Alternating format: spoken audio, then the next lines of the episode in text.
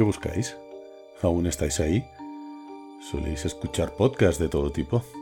Esos son inofensivos, cuentos de niños. Cuando los terminas de oír vuelves a ser un crío. Entren libremente por su propia voluntad y dejen parte de la felicidad que traen. Puede que sus ideas cambien para siempre. Mi nombre es eh, José Seto y en el desván hablamos.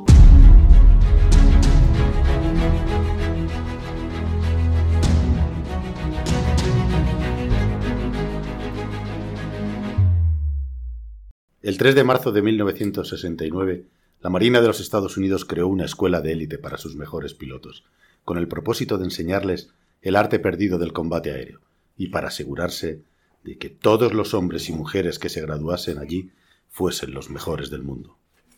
Tuvieron éxito. Hoy en día, la Marina la llama Escuela de Armas de Combate.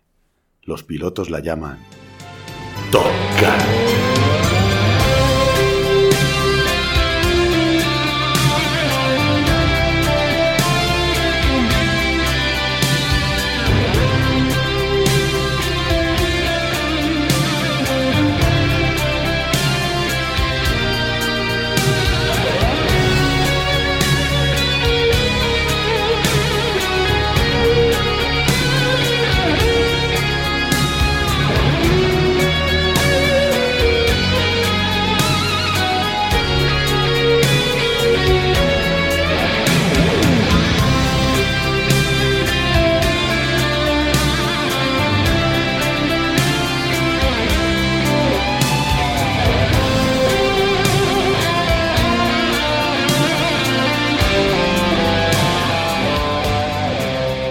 Buenas noches, universo.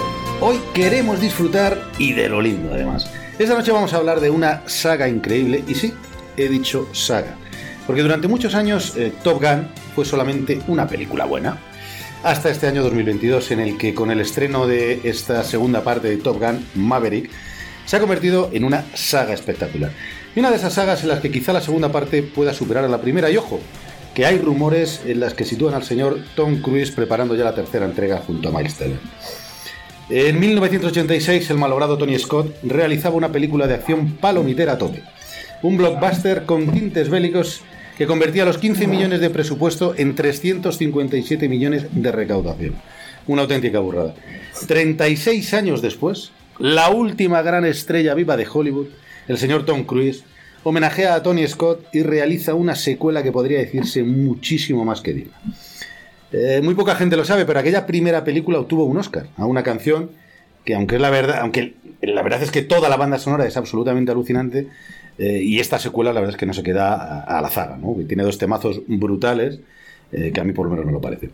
Bien, una vez más, pues me encuentro aquí en el desván con, otra vez reunidos, con el escuadrón EDK, y bueno, pues vamos a charlar, eh, como siempre, os voy a hablar con Gonzalo Sánchez, nombre en clave Stories. Buenas noches, Gonzalo. Aquí Stories, buenas noches, Eto. Una noche más, aquí en el desván. Siempre dispuesto a tener una buena batalla. Bueno, también estamos con eh, Manuel Mágico Morales, nombre en clave Quickie. Quickie, buenas noches. Hola, buenas noches. Eh, podéis volar conmigo. Perfecto, hoy podéis volar conmigo.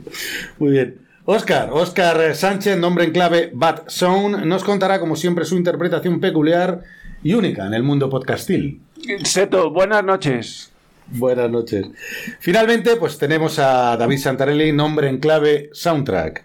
Eh, David, bueno, pues eh, nos vas a contar la música, ¿no? De esta maravilla de películas. Sí, un poquito por encima. Bueno, bueno deciros que, antes de, grabar este, este programa, pues hemos empezado viendo un revisionado, aunque ya lo habíamos visto varias veces todos, pero hemos vuelto a ver eh, Maverick y estamos todos con los pelos de punta y con muchísimas ganas de empezar.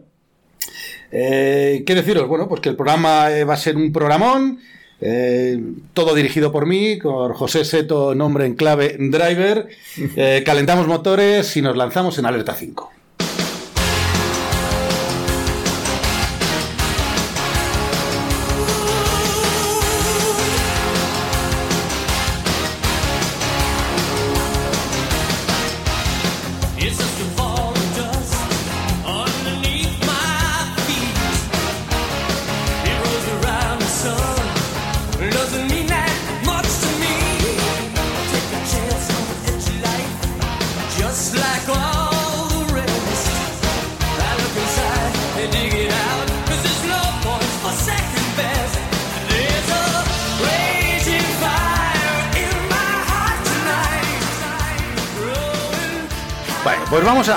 Comenzar con esta, esta magnífica noche, mm, porque ya os digo que tenemos los pelos de punta después de ver Maverick. Y os digo una cosa, había dicho que, que íbamos a empezar viendo, como siempre, ¿no? Pues eh, Top Gun, eh, la del año 86. Y chicos, ¿qué queréis que os diga? A mí lo que me apetece es analizar esta película, no sé qué os parece. Es que mola más, además. Eh, sí, yo, bueno, recuerdo que en una colaboración que hemos hecho con nuestros amigos del Chiquitú Aranjuez, que teníamos que elegir películas de los 80, una buena, una mala, yo elegí Tom Gun como Gun, mala. Tom Gunn. Entonces, eh, a mí Maverick, pues claro, es que por Maverick. Bueno, pues si os, si os parece... Mira, perdona, tengo un pequeño dato objetivo en IMDB que yo sigo mucho. Top Gun 86, 6,9, Maverick 8,4. Puntuación de cientos de miles de personas. Pero, pero, pero tienes razón. O sea, eh, Top Gun todos lo recordamos como un peliculón de los años 80, un blockbuster, tal. Pero si te pones a verla, oye, está muy bien, lo pasas bien, es un ratajo. Sobre todo a los, a los, a los que somos de nuestra época, pues nos recuerda, tal. Ahora, el peliculón que yo he visto en el cine, presentado por Tom Cruise, diciendo la introducción que hemos comentado fuera de micro antes, que te, que te pone en perspectiva que esto es una película que ha querido hacer para el cine, que no se deja engatusar por el streaming, que el tío lo ha hecho casi sin CGI, que ha intentado que las escenas sean lo más fieles posibles, con aviones de verdad, que tal, y que todo esto es para ti. A mí se me ponen los pelos de punta. O sea, empezó la película, yo empecé con los pelos de punta antes de la peli. Y acabaste con los pelos de punta, porque Hombre. yo he salido, yo he ido dos veces al cine a verla y las dos veces he flipado. Es más, vamos a hacer un pequeño comentario, Seto. Em, Hoy estamos, nos ha brindado David la oportunidad de quedar todos juntos. Él nos ha montado el estudio. Estamos aquí con sus hijos, estamos en plan familiar y vamos a hablar, ¿no? Distendidamente de las dos pelis de Maverick y Top Gun, pero bueno, un poco a nuestro rollo. Empezando de, por Maverick, que nos ha gustado más a todos, yo creo, ¿no? Sí, eh, yo, yo, si os parece, eh, tengo un, un pequeño esquema de estas eh, eh, escenas, ¿no? De Maverick. Os las voy comentando como hicimos en el programa de Batman, si os parece. Guay. Y las vais vosotros comentando a ver qué os parece. Ya os voy preguntando. Mira, por ejemplo, la película. La película comienza, como bien ha dicho Gonzalo, con este, este speech de Tom Cruise diciendo que la película está dirigida a ti, que ya para empezar todos dices, ostras, o sea, ya me has dado en la patata, Tom. Ya me has ganado, Ya me has ganado. No, pero es verdad, ¿eh? A mí Tom Cruise no es un tío que me, que me encante y me coja, pero el tío cuando sale y tiene un rato solo para hablar contigo y te cuenta esto, Esa o- introducción- ole. Ahora sí te coge Tom Esa Cruise. introducción no está en la película, sino que se apareció en algunas salas de cine. Sí, aparecieron algunas. Bueno, tras esta introducción, eh, eh, la película lanza con un homenaje clarísimo a Tony Scott, que fue el director de la película del 86. Sí, eh, hermano de Ridley Scott, lo sabéis, y además que sabéis que en el 2012 eh, se quitó la vida. Fue un- Eso es, falleció el hombre. Eh, pues hace un clarísimo homenaje con, con esa cubierta del portaaviones, con los nuevos F-35, con los F-18, con ese atardecer, esas luces naranjas propias de, de Tony Scott. Y es, ojo, es una peli con dos principios, porque esto está en el portaaviones, que no tiene nada que ver con la historia, pero, hostia, le rinde el homenaje a la peli del 86 que empieza así, aunque luego va, va a tener otro principio. Recordemos, por cierto, que habéis hablado de, de Tom Scott, que es que es que. Tony. Tony Scott, bueno, es lo mismo. Bueno, pero que, a ver, recordemos que hizo pelis como Amor a quemarropa, El último Boy Scout, peliculón, Sí. peliculón. El fuego de la venganza, Enemigo público o Marea Roja. O sea, son peliculones. ¿eh? Y Días de Trueno, repitiendo el éxito de Top Gun, Sí. hizo Días de Trueno que yo, así, así aprovechando la coyuntura, la he vuelto a ver y, joder, me mola un montón. ¿eh? A nosotros nos salió bien, pero a él le salió de puta madre, porque Ya- se casó con la amigueta. Que es el trueno que son las tardes del seto cuando está una barbacoa. Son tardes de trueno. Efectivamente. Después de tomar una fabada son noches de trueno. La ilusión de eso lo cantaba un grupo español, ¿no? Bueno, Poco respeto por Como, trailer. co- como digo, comienza, comienza la película con este homenaje a Tony Scott y eh, nos vamos directamente a Tom Cruise con su P-51 Mustang, ¿no? que está en un hangar arreglándolo, y va a hacer una prueba, porque él está trabajando en un proyecto que se llama Dark Star, en el cual va a hacer una prueba para intentar llegar a Mach 10, ¿no? Intenta llegar a Mach 10, pero bueno, le comentan que viene el comandante, que es Ed Harris, Que da un miedo Harry. Que da un miedo Da, no, da un papel. empaque al papel. O sea, es Harris, A todo lo que haga, ¿verdad? Es, es un actor solvente. O sea, si tú quieres tener un secundario que lo va a hacer bien, es Harris. Es todo lo que pudo ser Jeremy Irons. Bueno. Ah, es que no sé porque te gusta a ti mucho, por eso lo he dicho. Bueno, cierto, como digo, toda, llega... toda la vida le hemos llamado Match 3, Match 4, Match 10, ¿no? ¿No? Sí. Ahora, ahora, claro, a ver. Ahora van con las fuerzas G. Mac, Mac 10, pero bueno. Para Bueno, la- porque la pronunciación es correcta, es Mac, y Sí, nosotros no, hemos dicho lo que nos da la gana, como siempre. Bueno, pues como digo, tiene que llegar a, Ma- a Mac 10. Eh, bueno, pues está Ed Harris que va a cancelar el proyecto, él desobedeciendo órdenes, eh, sale Como- lanzado. como siempre. En esta escena, ojo, eh, es cuando oímos por primera vez a Maverick decir, ayúdame Gus. Sí. ¿vale? Eso, eso, eso, si me dejas decir, quiere. Él ya es mayor. Él ya no solamente se deja guiar por su instinto, él no solo vuela solo. Si os acordáis en la primera película del año 86, Gus, estando vivo, se acerca a él cuando están en un momento dado en el, después, después de un vuelo y le dice, tío, yo sabes que confío en ti, pero tienes que cortarte un pelo porque has bajado el límite de vuelo, tal, ¿os acordáis de aquello de la película 86? Y él le mira y le dice, tú eres mi familia y lo que me digas, pues es va a misa. Aquí ya es como que lo tiene interiorizado ya. O sea, él ya es, le vemos más maduro. O sea, ya es Pero, sin un... embargo, cuando llega el 10, dice, venga, al 10 con uno. Pero bueno, porque es, su- es su- es su ADN, está en su ADN. Para mí es un poco artificial, ¿no? El tema de, bueno, un poco forzado más bien, el tema de ayúdame Gus, porque se supone que ya había roto con, con ese problema, ¿no? Con- Sí, con pero- Esa conexión con Gus, ¿no? En su momento de la primera parte. Sí, Pero- por eso vuelve a pilotar en, en Top Gun. Y Bueno, Susan Benito. No, pero ahí quedó, ¿no? De hecho, ahora, ahora es el instructor que... Bueno, yo, yo, yo ya os contaré, vamos a avanzar en la película y al final vais a ver más porque creo que esta, esta voz en off de Ayúdame Gus luego tiene otro propósito, ¿vale? Es la Eh, fuerza. Tiene otro propósito. Ya veréis, ya veréis luego al final cómo me dais la razón. Al final él consigue llegar a 10,4, es el hombre más rápido sobre la Tierra, se Claro. carga, se carga el avión, sale volando y cae, pues eso, a, a no sé cuántos miles de kilómetros. Entonces el- está la escena, está en el bar, ¿no? ¿Dónde estoy? Y le dice el niño, en la Tierra. En la Tierra. Es muy buenísimo. bueno, muy- gracioso, buen puntazo. Bueno, al final, bueno, pues él se lleva esta bronca que se lleva eh, nuevamente de Ed Harris a lo, a lo, a lo Strickland de la Le falta película, decir, ¿no? esto lo pagan los contribuyentes. Le falta decir. Su 86. ego extiende cheques que su bolsillo no puede pagar. Total. Bueno, pues le echa esta bronca a Ed Harris, pero él le cuenta que hay alguien que no sabe por qué, que bueno, que quiere, que lo quiere mandar a Miramar de profesor a Top Gun. En ese momento sale la musiquita. Entonces ya dices, oh, ya empiezan los pelillos de punta. No, pero me encanta ahora dice él, otra vez, pero si ya estuve. Y duré solo dos meses. De hecho, ya estuvo, efectivamente. Te- Recordemos que la peli de 86, cuando termina, Tom Cruise, bueno, eh, Maverick, dice que, por cierto, Maverick significa rebelde, inconformista, algo así. O sea, el nombre en clave tiene un poco de significación con lo que él representa, ¿no? Que también le gustó mucho a los padres de Maverick Viñales, el piloto de MotoGP, Ah, que se llama llamaban a su- Maverick el chaval. Eh, y entonces dice, joder, otra vez, efectivamente, en la película 86, cuando termina, dice, ¿qué, ¿cuál va a ser su próximo destino? Y dice, regresar a Top Gun de, de, Instructor. de instructor. Y ahora aquí cuenta que volvió y estuvo dos meses. Cierto, que yo la primera no entiendo porque está en el portaaviones, eh, ya está combatiendo, incluso ve a los aviones enemigos, se va a Top Gun para aprender a pilotar y ya una vez que sabe, vuelve otra vez al mismo portaaviones a luchar contra los mismos.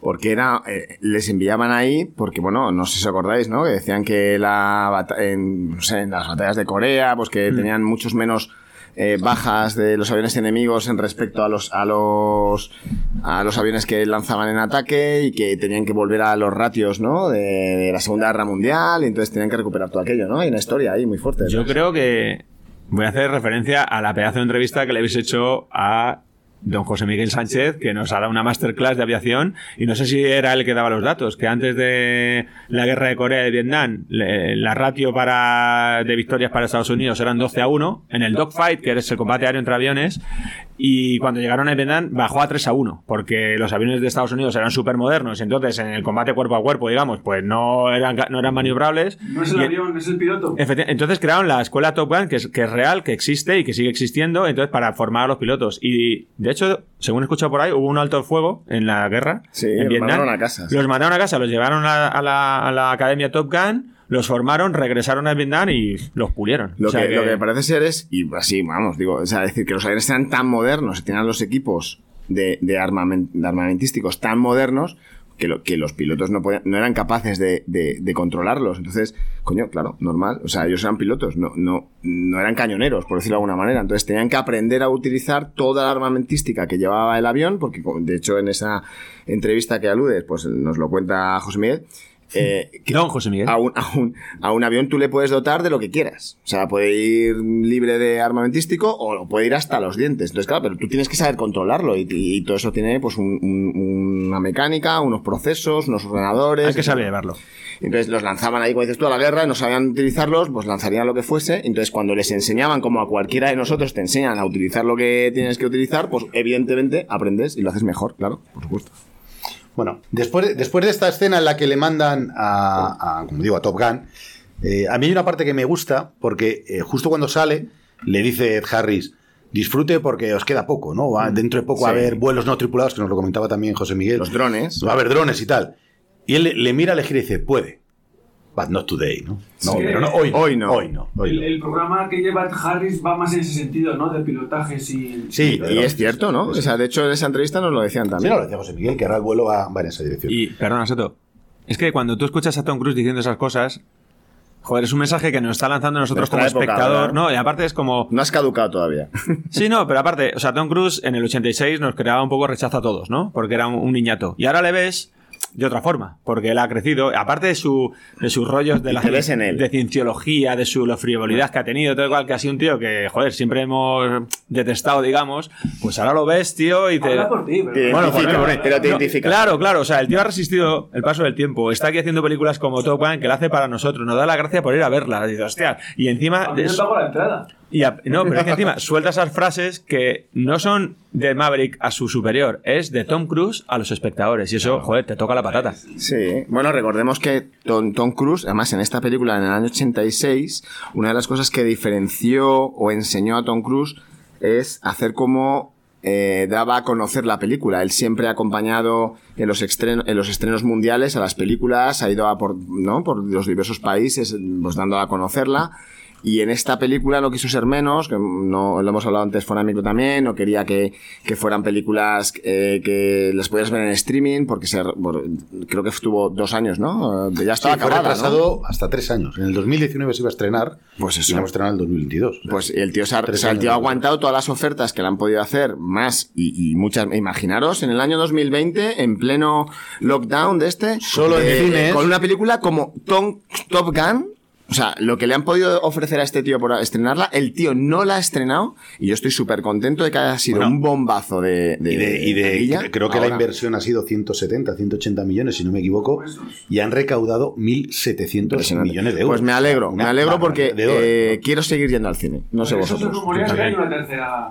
Sí, había rumores de una tercera. Había unos rumores. Pues no estaría mal. No. Pero el tío ha ido a España a, a- a- a darla a conocer. Ha ido a Francia a darla a conocer. Ha ido a Italia a darla a conocer. Ha ido a Alemania a darla a conocer. Ha ido a Inglaterra. Ha ido. O sea, el tío sabe la- que la fórmula La tourné. es que él, que es la cara de tal, ir a darlo a tal. Y eso no se hace ya en streaming. Claro, ni mucho menos en streaming. Y nos ha ganado. Bueno, eh, tras esta escena con Ed Harris, que todavía, mm, a ver si puedo avanzar un Sí, poquito a ver si más, avanzamos, bajos, ¿eh? él llega y bueno, pues está eh, Warlock y el, el almirante el John la, Hamm. la escena del bus cuando le suben al helicóptero. Es que tenemos, que hay que decir que tenemos de fondo puesta la, la película de, de Top Gun, la primera, ¿no? Para Bueno, hay que inventarlo bien. Hay que inventarlo bien, Driver. Estamos en el sótano de Soundtrack, ¿no? Aquí de David. Eh, con un cine, no sé, yo no sé cuántas pulgadas puede tener esto, pero vamos, es espectacular. Yo no he visto una, una televisión en mi vida tan grande como esto. Es por- una televisión, es una- Claro, es un cine. Con, con el sonido que nos tienes de JBL espectacular por todos los lados y nos tienes acomodados aquí en mitad del cine. O sea, esto es una pasada. Y está detrás de, de Seto, de Driver, como estamos diciendo, toda la película pasando en off, ¿no? Está detrás de ese todo Tom Cruise en calzoncillos. Sí, correcto. Ahora, ahora, ahora. Bueno, lo que os digo, llega y entonces estos dos eh, almirantes, o estos dos capitanes, no sé exactamente el rango, le cuentan la misión que quieren hacer, ¿no? Y le cuentan que, que él ha llegado solo y exclusivamente a enseñar, porque en un principio piensa que le han elegido para realizar la misión. Le dicen, no, no, tú vas a enseñar y tienes que elegir a una serie de pilotos. Entonces, en esa serie de pilotos, ve que está Rooster, ahí hay un poco de, mm, no sé si sí, si no, no sé si sí, si no, y ya le dicen, eh, tú verás, pero si no, te largas, este es tu último destino. ¿Y quién es Rooster? Rooster es Miles Teller, es el hijo de Gus. ¿Y quién es Gus? Cuéntanos, ¿quién es Gus? Pues es el radiooperador oficial de armas, como nos decía José Miguel, de Top Gun, la primera. Del 86. O sea, Rooster es el hijo de Gus. Muere, que muere en la película anterior y él es como el padrino de él, ¿no? Por decirlo de alguna manera. Lo que pasa que se ha comportado mal porque él le quiere proteger, le rechazó, ¿no? Parece ser eh, como, como Quitó su, piloto. su- Tienen una historia ahí. Sí, Tienen una historia. su solicitud para ingresar en la escuela de pilotos, él la quita porque se lo pide la madre. Se lo pide Meg Ryan en su lecho de muerte, que también se la han quitado de un plumazo. Eh, y bueno, se lo pide, la quita y entonces el Rooster se piensa que, bueno, pues que está... Sí, que la culpa es- Que le tiene manía. Es que es, es Iceman el que le pide, o el que le, le enchufa el Top Gun de nuevo. como Sí. Sí, sí. Muy sí. bueno, muy bueno eso. Además se lo dicen, ¿eh? le dicen, ¿tiene usted un ángel de la guarda o algo así y tal? Que, que bueno, que le vemos que luego chatea, pero eso es más adelante. Luego El almirante. Kasansky, el almirante Kasansky. Bueno, des- de la película. Después de enseñarnos en la pantalla a estos eh, pilotos de los que tiene que elegir Maverick, la siguiente escena es en el bar, ¿vale? En el que se encuentra eh, con Penny Benjamin, ¿no? La famosa Penny Benjamin que sale en la primera, que le dice, hiciste una pasada, hizo una pasada sobre la hija de un almirante. La hija de un almirante. Y le dice, Gus, Penny Benjamin, pues esta es Y Penny dice, sí, sí. Por sí, sí. cierto, por cierto, ¿cómo, cómo se conserva Penny Benjamin? Sí, hay que decir que Jennifer Connelly eh, está ¿Es un espectacular. pacto con el diablo algo? ¿Y, que, y, ¿Y por qué no sale Kelly McGillis? ¿Qué opináis? Pues, a ver, de Kelly McGillis os puedo contar eh, la parte, como os, eh, sabéis que ahora me gustaría meter en cada película un actor olvidado y hablar de él, ¿no? Pues creo que Una nueva sección. es una nueva, una nueva sección de esta temporada. ¿Tienes Entonces, yo creo, no, no, no tengo. Yo creo, yo creo que, que es Kelly McGillis en esta película, porque eh, no ha vuelto a hacer nada más. Hizo único testigo y cuentan que ha tenido problemas de drogas, problemas con alcohol. En realidad, eh, lo que le sucedió fue que unos años antes de rodar Top Gun, alguien entró en su piso y la violó. Abusó de ella sexualmente, la violó. Entonces, a partir de ahí parece que quedó un poco tocada. Total, que cuando acabó de hacer estas películas no se ha vuelto a dedicar a cine más que a hacer películas eh, de serie B. Y ahora, bueno, pues dirige una, una escuela de interpretación y eh, ayuda a gente de adictos al alcohol, ¿no? Eso es a lo que se dedica Kelly McGillis a sus, pues, no sé, tendrá 75 años, 74 una señora. No, menos, menos. 75. Es que no- debería ser mayor de. No, pero Tom 75, Cruise, no, hombre. Una de las cosas que parece un poco chirría es que en, en, en, en Top Gun parece que ella es mayor. Es, Es mayor. mayor. Bueno, es, es mayor. Pero no A lo tanto. mejor tiene 65. no sé. Sí, el caso es que ella, ella tiene un cuerpo, como bien ha dicho, de una señora de 65. Bueno, está ella- mayor. Ella mide 1,78 y Tom Cruise 1,70. Pero aparte de eso. tacones. Yo que, soy, yo que soy un poco romántico, a mí me hubiese gustado, aunque mola mucho Jennifer Connelly, pero me hubiese gustado que Maverick vuelve a Top Gun y que se encuentre con Charlotte, que siga ahí de instructora civil, lo que sea, y joder, y que siguiese enamorado de ella. Hubiera molado un montón, tío. No, porque, no, porque ella no hubiera avanzado. Ella no avanzado. ¿Qué pasa? ¿No, no avanza en su carrera? Bueno, Maverick Pero tampoco. también puede estar jubilada, no pasa nada. Si- Sí, pues está jubilada, pero hubiese molado que se hubiesen encontrado ese amor maduro que luego nos contarás tú en tu nueva sección, ¿no, hombre? Que se hubieran encontrado y que, joder, que se, y que siguiesen enamorados. Sí, Yo es que soy un poco idealista. Lo que pasa es que, claro, como no, no es ya joven. Bueno, pero esto es Hollywood. Claro, ¿sabes? sí, sí. Esto es Hollywood y, y es muy cruel. es muy Bueno, cruel. hay que recordar las palabras de Naomi Watts esta semana. Que en Hollywood, a partir de los 40, ya no eres fungible. Naomi, Naomi, Naomi, what? Bueno, tras esta, tras esta eh, presentación de los pilotos de- en el bar, bueno, perdón, quiero decir, tras esta presentación en la pantalla llega al bar, chatea con Penny, habla con Penny Benjamin y empiezan a entrar todos los pilotos jóvenes en el bar, ¿vale? Entonces es un poco la presentación de estos señores, ¿no? Entra Hangman, eh, Phoenix, Payback, Fanboy, Coyote, Bob, que es este con gafas, Pero muy este- gracioso, que es el hijo de Bill Pullman. Pero este es- Ah, es coño, verdad. como con guiño de la primera, ¿no? La Sí, eso del, es. del bar. de- Sí, pero bueno, del al final, al final el último que llega es Rooster, que él le ve, y bueno, pues un poco eh, hacen homenaje, porque esta película es de homenajes de, a, a Iceman y Maverick, entre Hangman y Rooster, ¿no? Que un poco se miden un poco ahí las... Sí, a, a ver quién la tiene más larga, ¿no? Pues tal, pues de los dos alfa, como con De los dos Iceman, gallitos, efectivamente. Lo que pasa es que es un poco. eh, bueno, ahora lo cuentas, pero claro, igual que la Top Gun del 86, que iban al, al bar por la noche, entonces se encontraban con la profesora y quedaba un poco en ridículo. Al día siguiente llegaba la profesora a clase y decía, qué tontos hemos sido. Pues aquí pasa otra vez lo mismo, ¿no? Sí, pero, ah, o sea, de eso, la otra era. ese es el- uno- para mí, el peor momento de la película del 86 es este: cuando se ponen a cantar en el bar, que es una canción que está traducida Y- peor Y imposible. ella le mira diciendo, y ahora me tengo que enamorar de ti, ¿no? Claro. Pero, pero le resulta. No, bueno, pero escucha, ese momento de los tíos cantando en el bar para ligar, dices, Dios mío, tierra, ¿Pero trágame. ¿Por qué no saben los tus colegas esa canción? Eso no lo entiendo yo. en la. Porque es, Bueno, a lo mejor es una tradición camaradería, de- suya o algo de Pero eso. escucha, es que el tema original, David, ponnoslo, por favor. You never close your eyes anymore when I kiss your lips. No tiene nada que ver. Pedazo de tema. es que cantado así, sí. Así sí. Bueno, Yo, yo es que lo he visto en la versión que ver. original y claro. Bastante. Porque ¿qué, qué dice la letra? ¿Qué dice la letra del doblaje? Pues lo mismo, you feel, es como No, has, ¿cómo has- perdido la ilusión del amor. Que, así, no lo voy a cantar, pero dicen eso. Pero escucha, a lo que voy. Aquí en Maverick pasa lo mismo. Llegan los jóvenes que van todos subiditos, se ríen de, de Maverick, le dicen, hey, viejo. Echan del bar, cuánto". al Sí, final. venga, vete a tomar por culo. Y Y, él lo al día siguiente, con, con el acompañante de chica- de MacGyver. ¿Sale MacGyver en la peli? Sí, sí.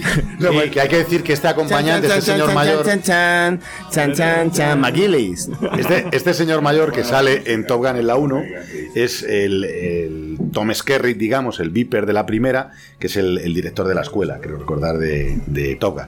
Tom Skerritt, jefe, o sea, almirante de la Nostromo eh, y director de Top Gun. Vale, O sea, va- ya- vamos a hacer una, una parada, chicos.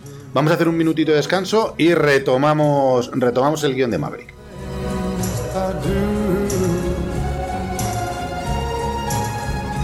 Makes me just feel like crying.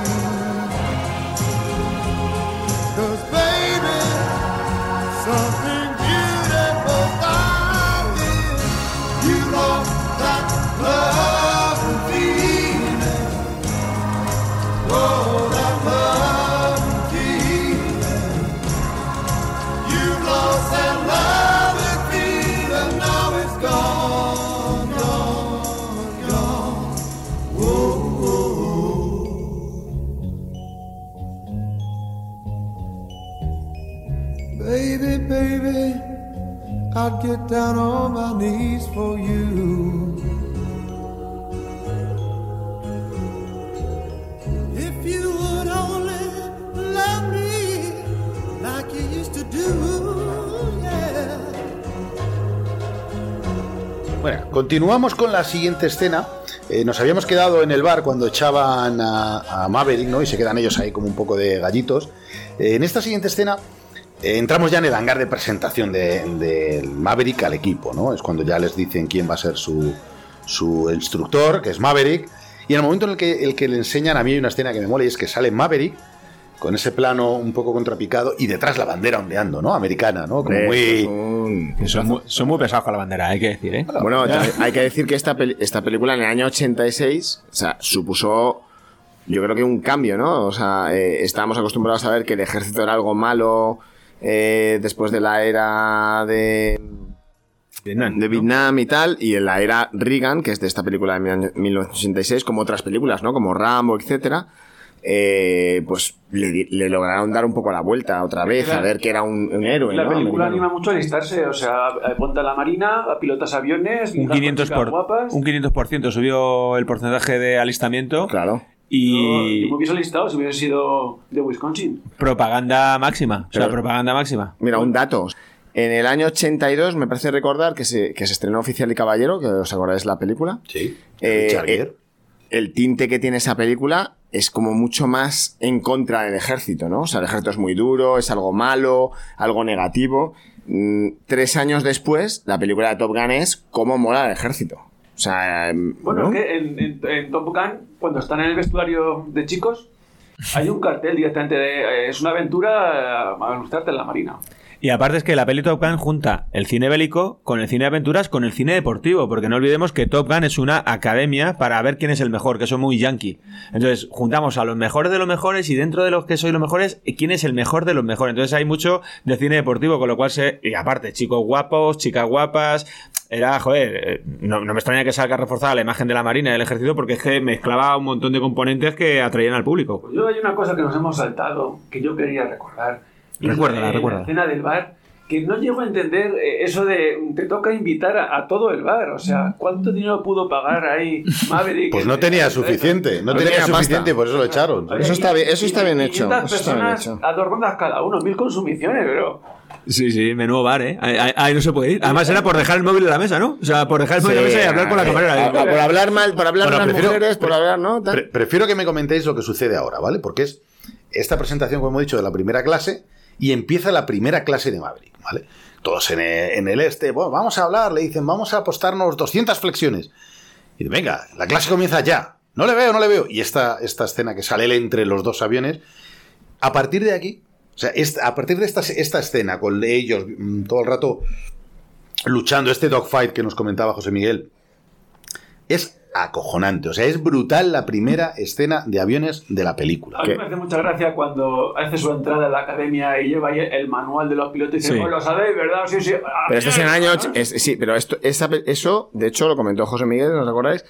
Y tiene cierta parte de verdad. Es decir, esto ya se lo sabe el enemigo. O sea, si queremos sorprender con lo que tenemos, o sea, lo que hay que saber es otras cosas que ellos no sepan cómo hacerlas, claro, obviamente. Y aparte, esta escena es impresionante, pero es que todas las escenas son impresionantes, que ya lo hemos dicho antes. Ahora mismo no acuerdo si lo hemos dicho o no lo hemos dicho, pero todas las escenas están hechas de forma, o sea, real, sin CGI o con el menor CGI posible. Todas las acrobacias que salen aéreas son reales. Entonces, ostras, es que las estás viendo y estás alucinando, porque es que no hay, entre comillas, ni trampa ni cartón. que es CGI. Pues nada, los efectos por ordenador, los efectos digitales. Vale, vale. No, hay muy pocos en esta película. De hecho, es una de las cosas que Sí, Tom sí. Cruise en el mensaje inicial. sí. Dice, aquí todo lo que sale Y se lo que es". agradece, y se ve, y además eh, se ve una película que no, que, no, que no falta el ritmo por no tener CG, o sea, por no tener efectos especiales, con lo cual es, es mucho agradecer porque pocas películas ya pueden aguantar el ritmo de los efectos especiales actuales y no tenerlos, o sea, la verdad. o sea, se Está genial, por encima Tom Cruise es como el viejo rockero, o sea, es que tiene ya ese carisma que, joder, aunque le hayamos repudiado muchos años, ahora mola mucho ver una peli de Tom Cruise, tío. Bueno, y pues Top Gun encima más. Imaginaos, o sea, imaginaos en, la- en el papel de, de Tom Cruise, eh, de Maverick, a Sean Penn, a Matthew Modine, a Patrick Swayze, A Michael J. Fox. a Michael J. Fox, efectivamente, a Emilio Estevez, a Nicolas Cage, a John Cusack, a Matthew Broderick. ¿No, no- o ¿Nos Tom parece Hanks. que Nicolas Cage estaba en todas las quinielas de todas las Sí, películas? yo- sí. Nicolas Cage No ganaba ni una. Ni manera una. está porque el actor de doblaje es el mismo el que dobla a Nicolas Cage que a Tom Cruise o a Tom Hanks. Y aparte, también estaba Charlie Sheen, que no hizo de Maverick, pero luego hizo de... También estuvo, pero también Sí. estuvo nominado a este papel, es Sí, cierto. sí. ¿eh? Y luego, eh, luego, en- eh, luego en En Hot. Shots, Hot tío, Shots. que ojo, ojo, eh, no sé quién es mejor. yo ¿Topper creo- Harley o...? yo, si me tengo que quedar con Top Gun o Hot Shots, me quedo con Hot Shots, ¿eh? Pero cuando hablamos de esto, siempre Nicolas Cage era una opción. Nunca lo cogen, pero era una opción. Pues, pues, pudo ser Superman, ¿no? Lo que siempre se dice. Tenía un buen manager, pero luego al final no... Bueno, yo, yo lo que quería comentaros era la- las escenas de acción, ¿vale? Que son todas absolutamente reales. O sea, estos están, han subido a los pilotos, les han hecho pasar unas pruebas flipantes, ¿vale? Son las pruebas reales que pasan los pilotos de la Marina.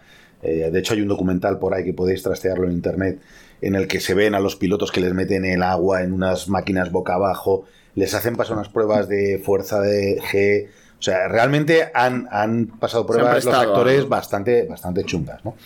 Eh, pues esta danza es bastante real, hay muy poquito CGI, como bien hemos dicho. Incluso llegan a hacer Rooster y Maverick el tema de la danza, ¿no? Esto que le llaman, que va- van los dos bailando, Sí, bajando. como, como un sacacorcho, ¿no? Eso como un tirabuzón, eso los es, dos aviones. como un tirabuzón, a ver quién sube al final, que ahí tiene parte de CGI, pero esta parte Eh, también el que diría, el que dirige ese ejército diría, a ver quién es más gilipollas. Eso es. Bueno, A- a ver quién se estampa. A ver, a ver, a ver, Bueno, al ¿esto qué final, es? al final lo que hacen es bajar los dos por el límite de Sí. que hay una parte después que me hace mucha gracia, porque los dos tras esto llegan y eh, el almirante le echa una bronca, ¿no? Ha sobrepasado el límite, no puede usted sobrepasarlo. Eh, tiene usted que hacer una solicitud para poder sobrepasar el límite que sea la última vez. Dice, vale, vale. ¿Tiene algo más que decir? Dice, sí. Y le da la hoja, ¿no? Es una solicitud para traspasar el límite. Dice, no se Y le mira ahí como- Sí, le mira, eh, le mira este Warlock, que es lo que se ve, y le dice, no tienes ni idea de utilizar el momento o algo así. Sí, sí, sí, sí. Es súper inoportuno. Sí, sí. Es que, es que eh, mola muchísimo. Bueno, es que, bueno, cuando dice o vuela para Top Gun o no volverá a pilotar para el ejército nunca más.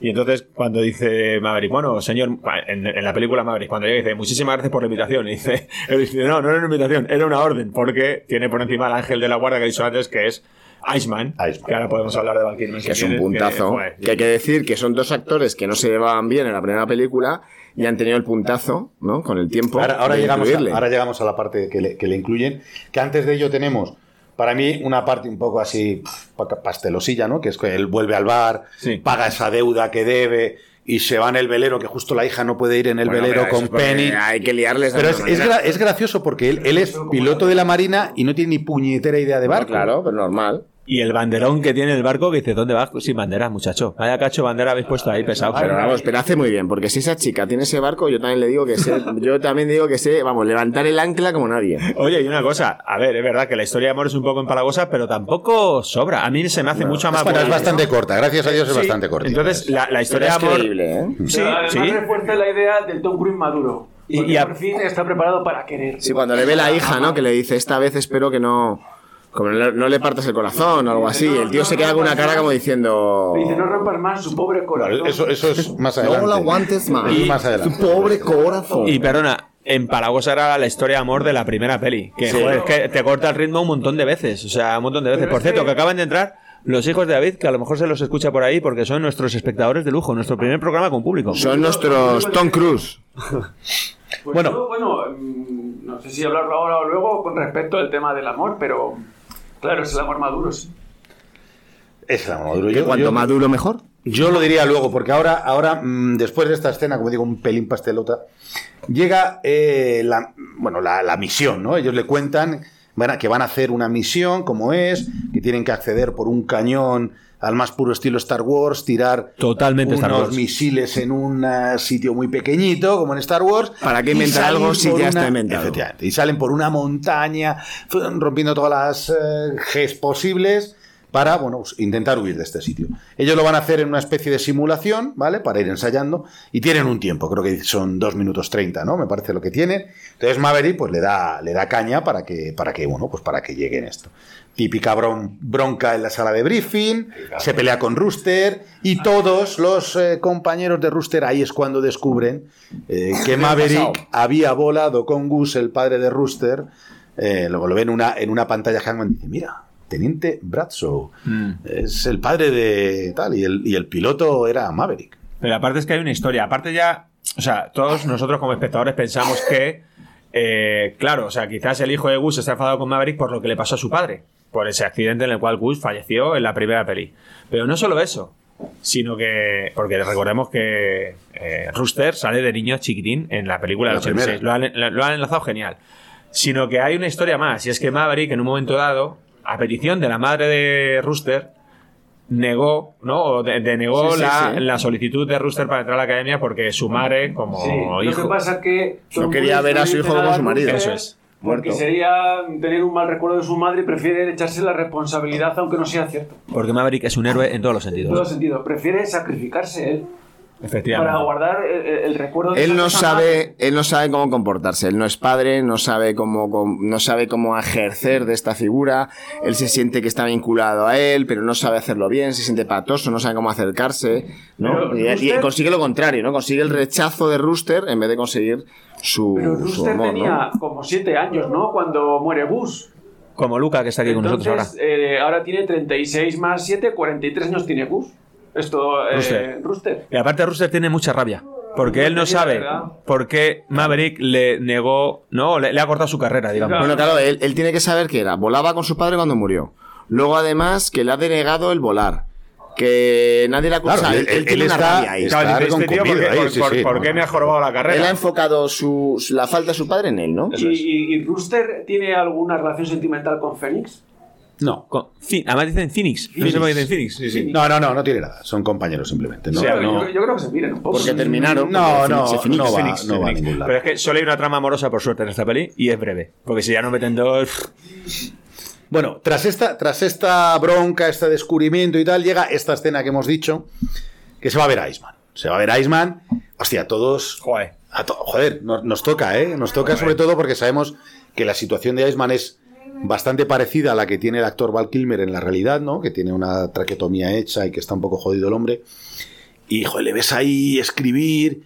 Ves a Iceman, coño, a Iceman que... O sea, Val Kilmer son- ahí, otra son- vez. Es que Val otra Kilmer vez, es un Val Kilmer. mítico, Sí, es que sí, sí, es espectacular. O sea, no sé cuánto tiempo hace que Val Kilmer no sale en una película, pero, joder, me alegro que el hombre haya... haya o sea, que Tom Cruise haya pensado en él y en gracias a, a Top Gun, Val Kilmer, eh, pues también. Eh, Sí, lanzó su carrera. También se consagró. Bueno, y, y hay que decir que, joder, que el tío acepta el reto de, de salir así en el cine. O sea, que es que también Es Tiene difícil. mucho, ¿no? El tío o sea, ha salido, ya no, o sea, él era un galán, por decirlo de alguna manera, un Sí, guapetón, un tal, y Sí. el tío ahora sale en muy mala manera. Y hace el esfuerzo de salir mucho. hablando, ¿eh? Claro, Ojo. claro, claro. El hombre tiene una traqueotomía hecha que no puede hablar Sí, y sí. hace el esfuerzo de salir Eso hablando. está genial.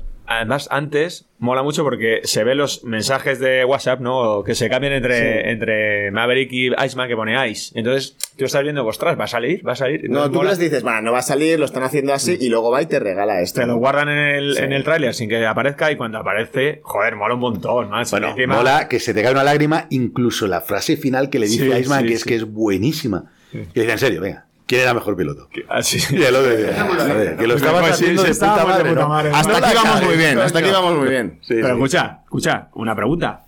¿Con quién os quedáis echando una retrospectiva? ¿Con Iceman o con Maverick del 86? Yo en su momento todos íbamos con Maverick, pero ahora volviendo a ver la del 86, joder, era mejor Iceman, ¿no? Era mejor Iceman. Era, era más frío. Como piloto, más profesional, Bueno, más máquina. centrado No, y, y, y, y, y- y estaba más centrado en acompañar al, al De compañero. hecho, él es el campeón del trofeo Top De hecho. ¿no os acordáis en la película de Maverick que, que- cómo se llama Hanman, ¿no? Hanman. Sí. Que, que se separa de, de darle la cobertura a su amigo y dice, uh, una- dice, hace tiempo que no veía esa maniobra, ab- abandonar al compañero, ¿no? Diciendo, coño, yo era así. ¿Qué es lo que hacía él? sí. Bueno, yo creo que también se puede hacer una comparativa entre Iceman y, Han, y Hanman. ¿no? Claro. Y a mí me parece que es del que está más. Pero es al revés, o sea, yo creo que Hanman se parece más a Maverick. Yo lo veo al revés, fíjate. Yo, yo creo que se parece más a Maverick como era él, pero con la, con la personalidad de, de Val Kilmer, ¿no? Porque es decir, es una mezcla. hecho una Hay mezcla. paralelismo, hay paralelismo. Va- vamos a avanzar. Después de esta escena así tan, tan eh, emotiva, ¿no? Que es el momento de Iceman, eh, a mí me gustaría ahora hacer el traspiés del seto. Y este traspiés se lo voy a dedicar a un compañero mío de trabajo, que es el que me ha dado esta idea y me la ha traído, que es a Roberto. Un saludo para Roberto.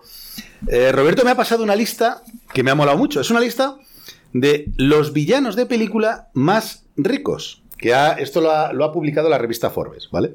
Entonces, este traspiés y este concurso, yo os voy a poner dos villanos de película y me tenéis que decir cuál creéis que tiene más dinero, ¿vale? Por ejemplo, el primer villano es Cómodo, de Gladiator, Comodo.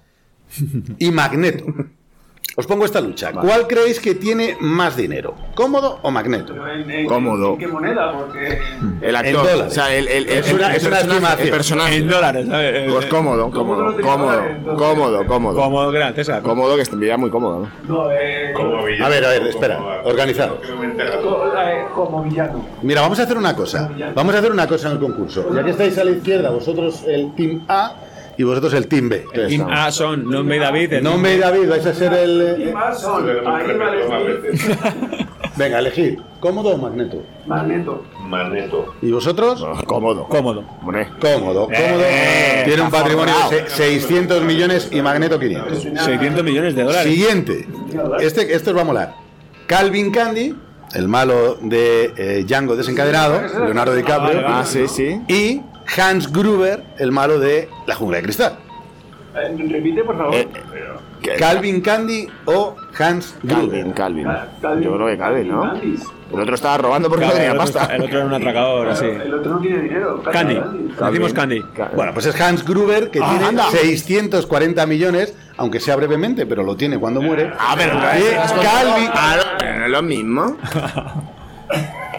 What the fuck. Se habéis apagado el ordenador. No. Pero vamos a ver. No puede ser, o sea. Ya, Retomamos, no, se me ha ido la pantalla, pero ya vuelve. Entonces, ¿quién era? Gruger, que decimos Gruger. Hans. era Hans Gruber, era Hans Gruber. No se apaga el ordenador, sino que sigue funcionando. Pero es Hans Gruber y Calvin Candy es el, el último de la lista Forbes con 72 millones. Venga, siguiente. Tony Soprano o Auric Goldfinger, malo de James Bond. Goldfinger. Goldfinger, porque tenía dedos de oro. Tony Soprano tiene 76 millones Nada más. y Goldfinger 6,5 billones. Claro, claro, claro. Son mil millones, porque en inglés lo Vamos a ver esta Sí, de dos históricos, el Chapo Guzmán o Pablo Escobar. Pablo Escobar. Que pintó a la Zirizape.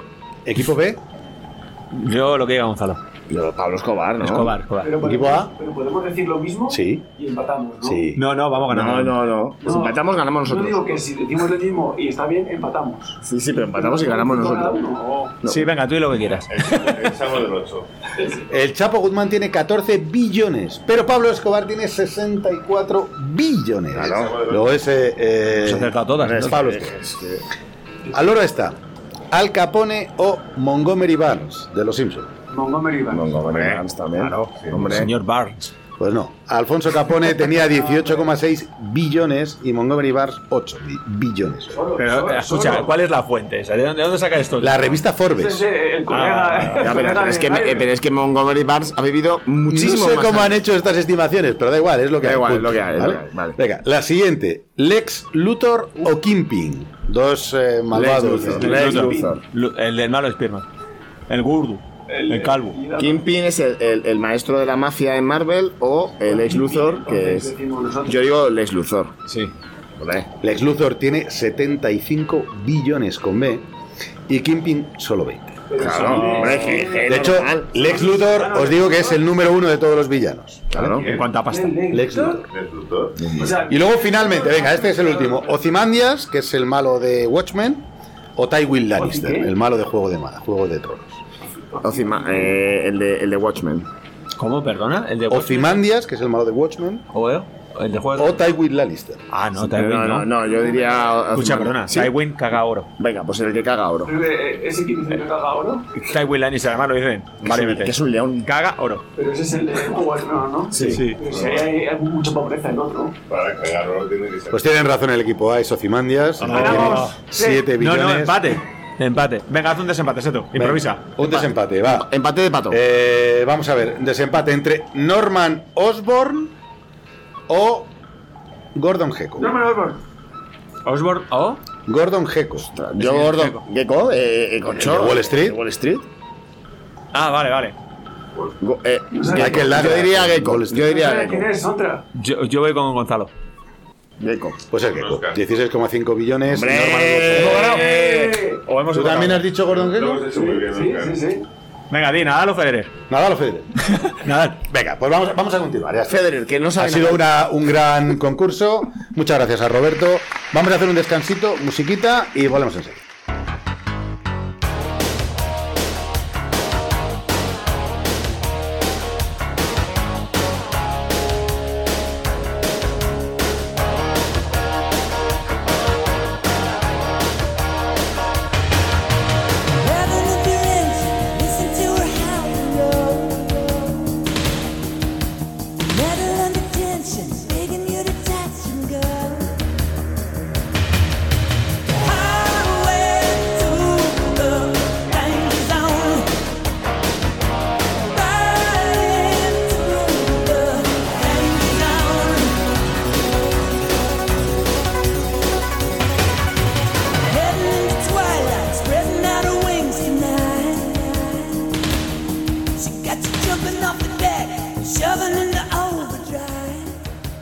Retomamos después de este, este minutillo de descanso. Vamos a retomar la, el- lo que es el resumen, el análisis de esta película de Maverick.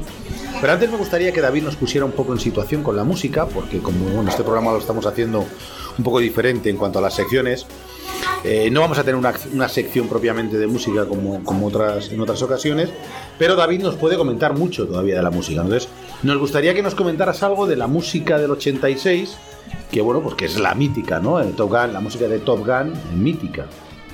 Siempre os puedo comentar algo.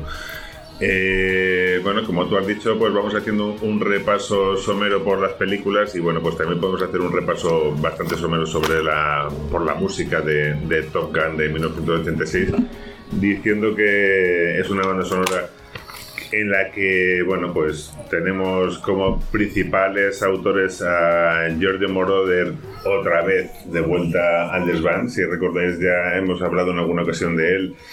Eh, cuando comentábamos, cuando tratábamos el tema de, de Tarantino y el- en la película de Malditos Bastardos hablábamos del tema de... mm, ¿Qué Sí, tema era? El no tema de, recuerdo, la, pero de- sí. de la pantera, ¿no? ¿Qué cante? No se me ha ido. Sí, sí, sí, sí, recuerdo, recordamos a Moroder todos. Bueno, pues eh, en esta ocasión, pues tenemos a, a Moroder hablan- tratando, pues la.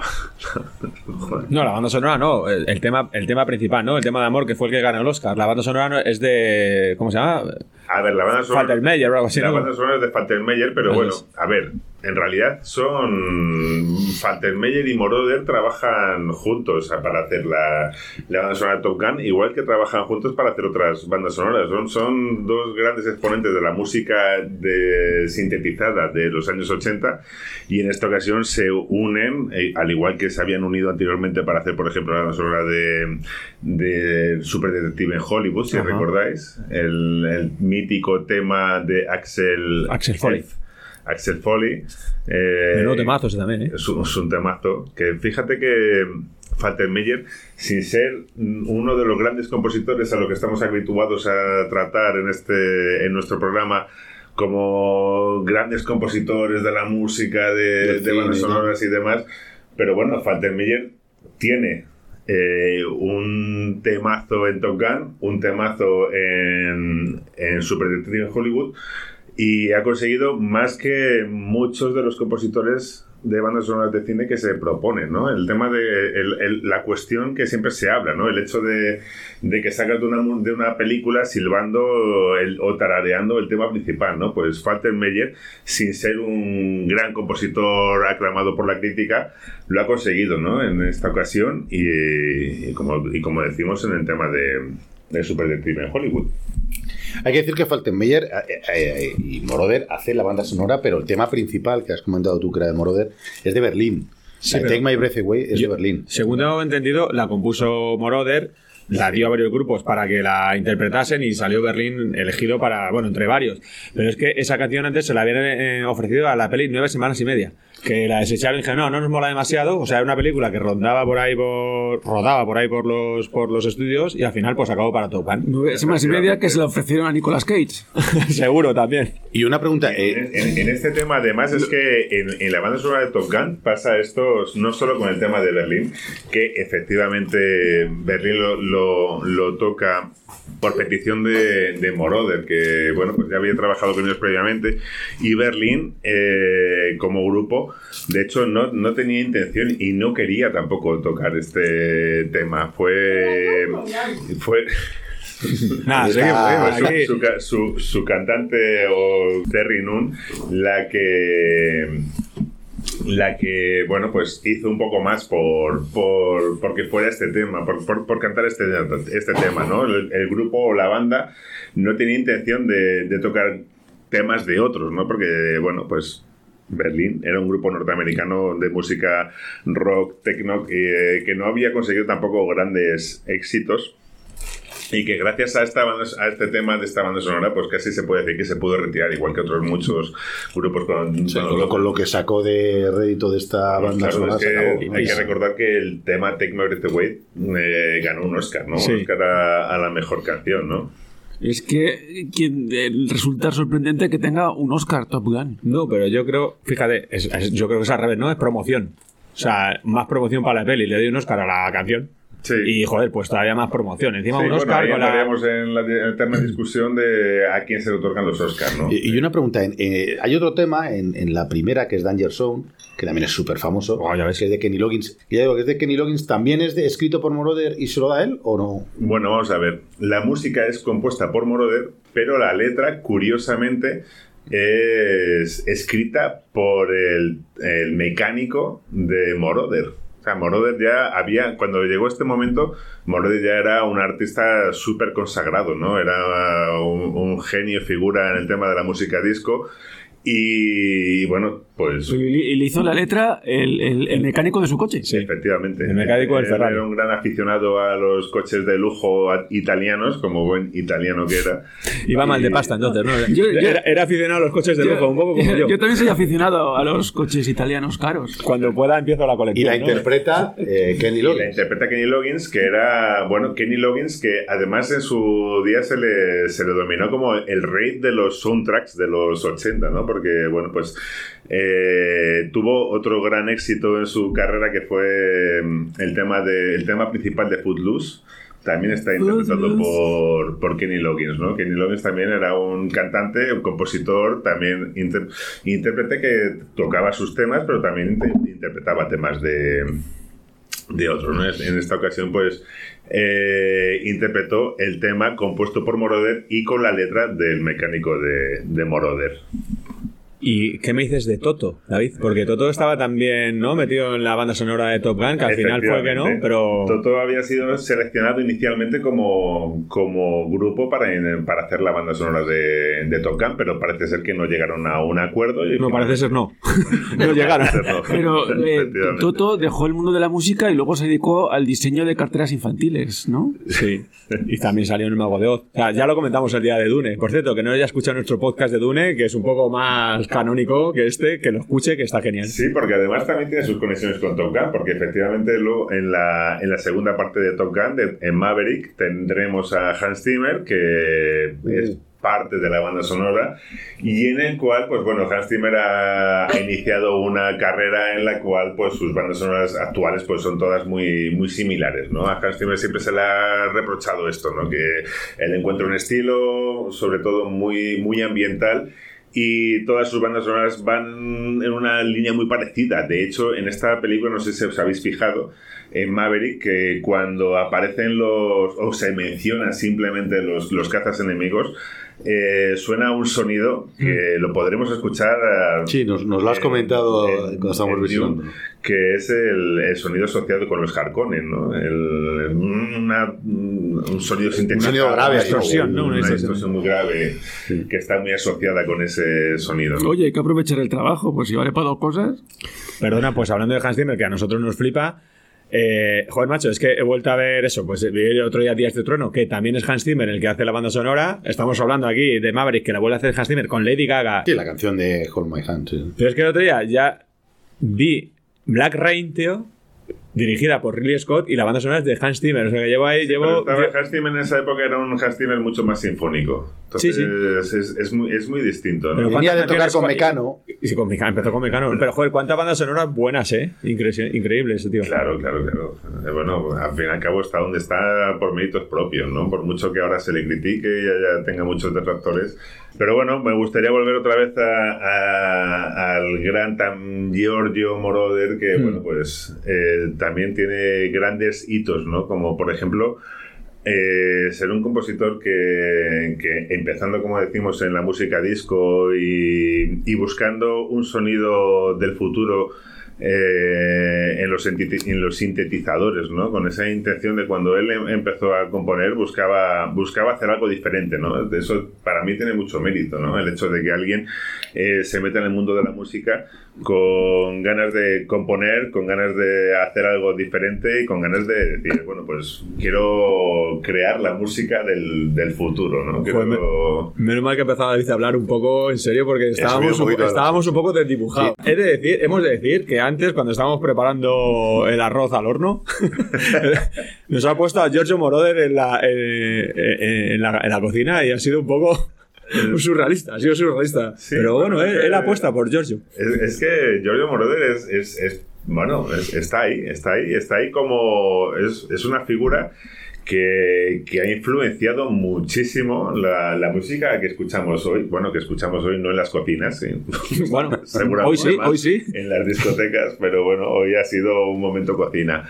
Eh, bueno, pues para mí uno de los... en- vamos a ver, aquí hablamos de, películas, de bandas sonoras de películas, y para mí uno de los grandes hitos de, de Giorgio Moroder, aparte, de, como decimos, de, de su gran labor en el, ámbito de la música disco, la música electrónica, ha sido que, bueno, eh, cuando Giorgio Moroder eh, le da, por así decirlo, por componer una banda sonora para una película, lo hace con, la, con el Expreso de Medianoche y, y bueno, pues consigue un Oscar a la mejor banda sonora con esa banda sonora, ¿no? O sea, que para mí es algo muy, muy reseñable, ¿no? El hecho de que te metes en el cine, hagas una banda sonora y, y, y tu primera banda sonora sea premiada con, con un Oscar, ¿no? Es una barbaridad.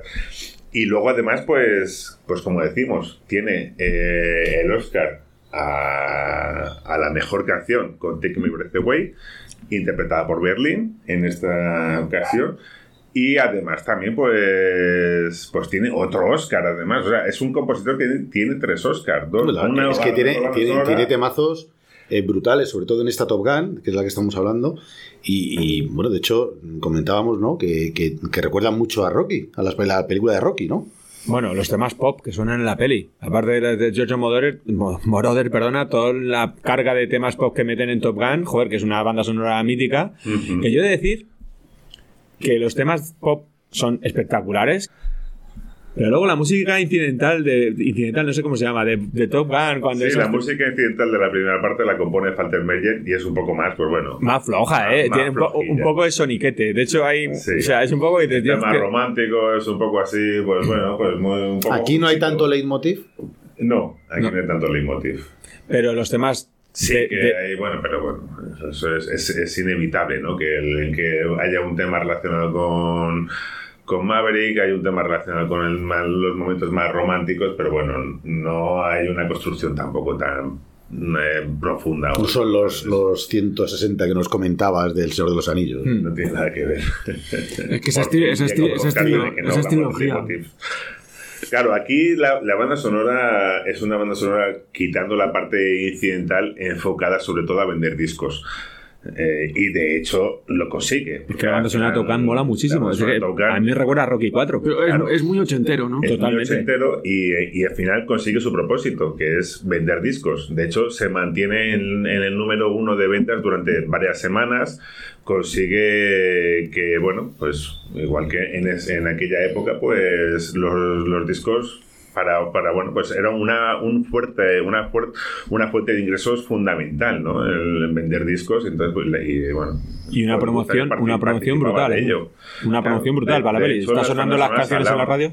Claro, Las bandas sonoras salían antes de, de las películas para, bueno, pues ya para ir condicionando y ir vendiendo. Ahora como ya no se compran discos, Pues hablando de ventas, eh, la peli Top Gun es la cinta de VHS que más.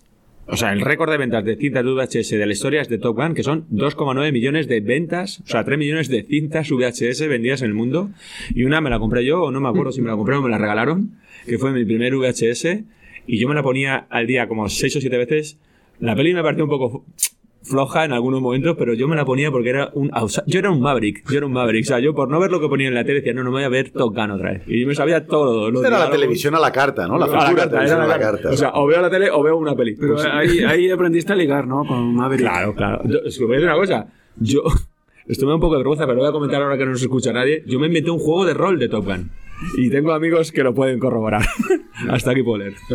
Bueno, pues a, Confesiones nocturnas. a esas ventas le sumamos las de la banda sonora que ya, ya sabemos que también fueron bastantes. Bueno, si os parece, eh, no, bueno, no sé si quieres comentar algo más de la banda sonora. No, simplemente comentar que, bueno, pues el, eh, lo que comentábamos, ¿no? Que de, de que, bueno, pues ah, compone una música incidental, que es lo que decimos, que sin ser tampoco una gran música, pues bueno, hace, hace su trabajo, complementa los temazos, de, sobre todo de rock, pop y sin que, que, busca, que buscaban y lo hace muy bien.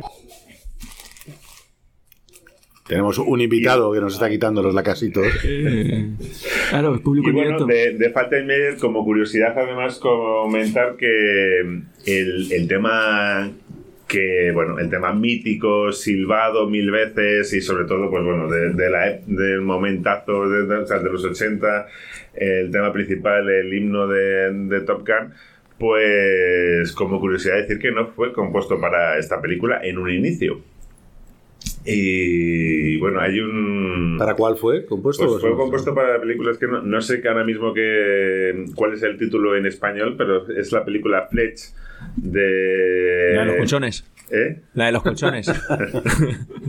Una película de camas. mm. No, no, no.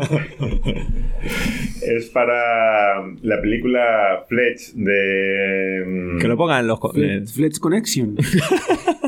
El Camaleón se tradujo. Es una película Ah, me acuerdo de la canción, de, de la canción de era El camaleón, lonely, el camaleón. Una película de Chevy Chase, Eso, Chevy Chase. del 85. Chevy Chase, que por cierto, Chevy Chase estaba... on me.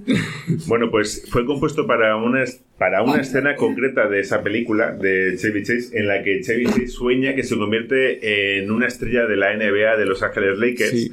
Y entonces ese, ese tema se supone que debía sonar en ese momento en el que Chevy Chase eh, re- eh, sueña que, se convierte, que es una estrella de la NBA jugando a Los Ángeles Lakers y demás. Y resulta que, bueno, pues eh, el- este himno es interpretado a guitarra por el gran Steve Stevens, que es un compañero inseparable de Billy Idol.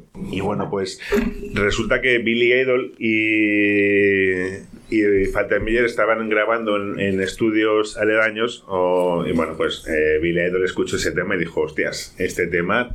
Sí, que estás Para mí. tiene que el- sonar para tocar, no puede ser, no puede ser otra, pa- el- sí. otra historia, ¿no? Y entonces, pues, al final, Faltermeyer le hizo caso y dijo, bueno, pues venga. Y el, está pa- el papel de, para- de Chevy Chase en El Camaleón se lo ofrecieron a Nicolas Cage. Entre otros. Bueno, pues aparte de esto, pues como ya hemos mencionado, Steve Stevens, que es el que hace estos solos de guitarra del, del himno de Top Gun, que son brutales. A mí Steve Stevens es un guitarrista que me parece la hostia, que hace un- unos solos de guitarra que recomiendo que, bueno, en la película no se, no se escucha el tema completo, pero bueno, si podéis escucharlo luego aparte, Vamos a- ponlo, Búscalo, ponlo, búscalo ponlo. y nos lo, pon- nos lo pones aquí. Vamos a poner una de las partes más brutales para mí. de- Algo cañero, solo por de favor. guitarra. Un poco de, un poco de caña.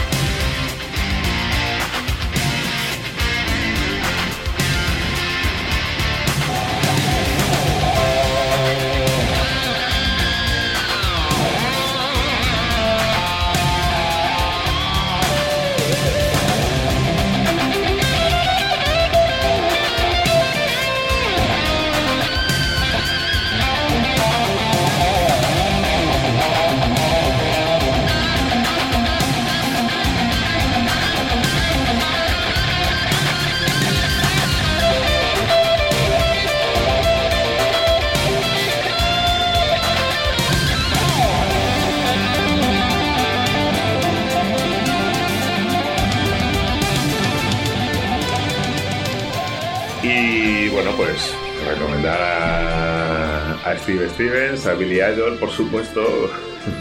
Y escucha, y este, el temazo de Top Gun mítico en, en la de Maverick está modificado por Hans Zimmer, ¿no? Tiene sus arreglos y suena incluso, yo creo que hasta más potente, ¿eh? Sale del más potente. cine. Y además, en el, el- hay- aquí ocurre algo que últimamente se está llevando mucho, que es el hecho de, de para, los tra- para los trailers hacer una música específica, que esto, pues bueno, ya lo veíamos en su momento con, con Dune, precisamente, y ocurre también con Maverick.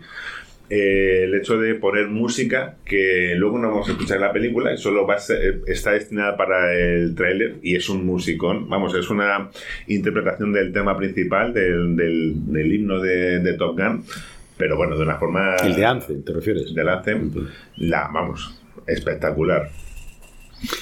Amén. Vale, yo si os parece, yo- vamos, yo creo, no sé si quiere aportar algo más David, que creo que lo ha dejado ya bastante, bastante claro. Yo, yo eh, continuaría, si os parece, con eh, Maverick, ¿vale? Continuamos. Eh, vamos a hacer un descansito ya que hemos visto esta parte de la música y venga, y seguimos para bingo.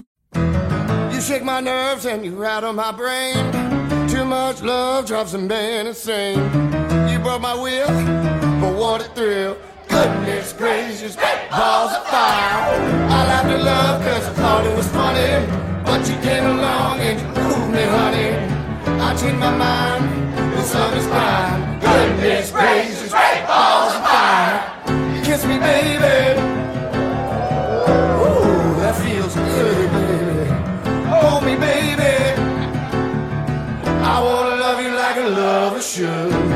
You're fine, it's so kind. I'ma tell the world that you're mine, mine, mine, mine. I chew my nails and I twiddle my thumbs. I get a nervous, but it sure is fun. Come on, baby, you're driving me crazy. Vamos ahora a retomar un poquito el, el análisis de Maverick. Nos habíamos quedado en esta escena súper emotiva en casa de Iceman, ¿no? En la que al final le decía quién era el mejor piloto y que Iceman lo que quería era que hiciera su trabajo, ¿no? Con Rooster, ¿no? Entonces un poco que le anima esto a Maverick a continuar en esta, en esta enseñanza, ¿no? A Rooster y al resto de los, de los eh, superpilotos. Eh, tras esta escena, bueno, pues viene otra escena mítica que quiere, que es el partido en la playa, ¿no? De este fútbol americano, que quiere un poco recordar, bueno, es un refrito, ¿no? Del partido de vóley, eh, pero, pero bueno, pues un poquito mejor, con más sentido, Pero ¿no? un partido con reglas extrañas. Sí, bueno, Porque da igual. Ataque, defensa. A mí lo que me gusta es que tiene. Bueno, me gusta el principio en el cual está el, el vicealmirante eh, eh, que pasa por, pasea por la base y ve que no hay nadie. No hay nadie. Nadie. Que por cierto es el de Mad Men. que Sí, sí, pedazo de Johan creo que se llama. Pero luego llega allí y tiene su sentido, porque él le pregunta, ¿qué estáis haciendo? ¿no? Y Maverick le dice, ahí tienes a tu equipo, ¿no? Porque por fin son todos un grupo, ha conseguido que, que de pegarse eh, se hagan, se estén unidos. ¿no? Hagan piña, pero aparte, no es que quiera recordar, es que recuerdas, es un guiño directo al partido de volei de Sí, porque- eh, la pelea 86, en el cual Maverick ha quedado con la instructora, con Charlotte, termina de jugar, que no termina de jugar, deja el partido a la mitad, dice que me voy, se va y sin ducharse, recordad, se va a, a ver a su a la que pretende que sea su novia y se va sin duchar. Y aquí no es así, ahora es el que el árbitro, digamos, y por cierto está en forma Tom Cruise, ¿eh? Sí lo estás. Está de esta Sí, forma. yo por eso eh, uno se siente muy identificado con él, claro, en, en, en Por la forma. Porque No, estamos- tiene tiene- tiene una, una curiosidad esta, es que eh, se, se embadurnaron todos con aceite de coco. Entonces cuando estaban haciendo... Pero entre, entre ellos. cuando estaban haciendo la, la preparación para la escena, pues claro, estaban, pues imagínate, todos con los torsos desnudos, ¿no? Que están cuadrados todos. Bueno, menos Fénix. Eh, Fénix no, Fénix y Bob. Bob tampoco Sí, estaba. hay, hay dos días, hay dos días jugando. Bueno, pues el caso es que ¿Cuál es la otra tía? uno, uno de ellos, que es Hangman, eh, agarró el bote de, de aceite de coco y se echó. Se estaba echando tanto que las maquilladoras le tuvieron que decir, no te echen más. O sea, que, que te vas a deshacer en Que coco. Y eh, nosotros hoy, después de la barbacoa, hemos hecho un partido también con los torsos desnudos y aceite de coco que ya lo colgaremos en el blog. O- bueno, o no. No, pero nos hemos dado cuenta de la importancia que tiene depilarse antes de echarse el aceite de coco. Es básico. La otra curiosidad que, que tenía de esta escena es que cuando vieron entrar a Miles Teller, eh, eh, fliparon, porque claro, el chaval había estado haciendo pesas, había estado poniendo cuadros y se puso inmenso el tío. Y bueno, pues para esta peli se ve, ¿no? Que está el tío mazadísimo, ¿no? Está cuadrado. Bueno, Pero una, una cosa antes. ¿No os parece incómodo jugar en la playa con un vaquero? El vaquero es el del 86, ahora ya van todos en pantaloncito corto. No, pero Tom Cruise también lleva un vaquerito. lleva un vaquero remangado ahí. un sí, vaquero sí. remangado, sí, y, luego se sienta ahí Seguro que es con la arena, ¿no? Seguro que es el Pero es más difícil jugar con un Levis 501 que jugar en... Que los el que- vaqueros son elásticos. Bueno, depende si te lo compras slim o no. Bueno, después de esta escena, que como ya hemos dicho es un refrito, pero que mola, a mí me Sí, mola. está además, guay, está guay. Aquí eh, te comentaba que aquí es donde está una de las canciones que a mí más me gusta, que es la de One Republic del, la del Silvidito, que a mí me encanta esta canción. La podemos escuchar.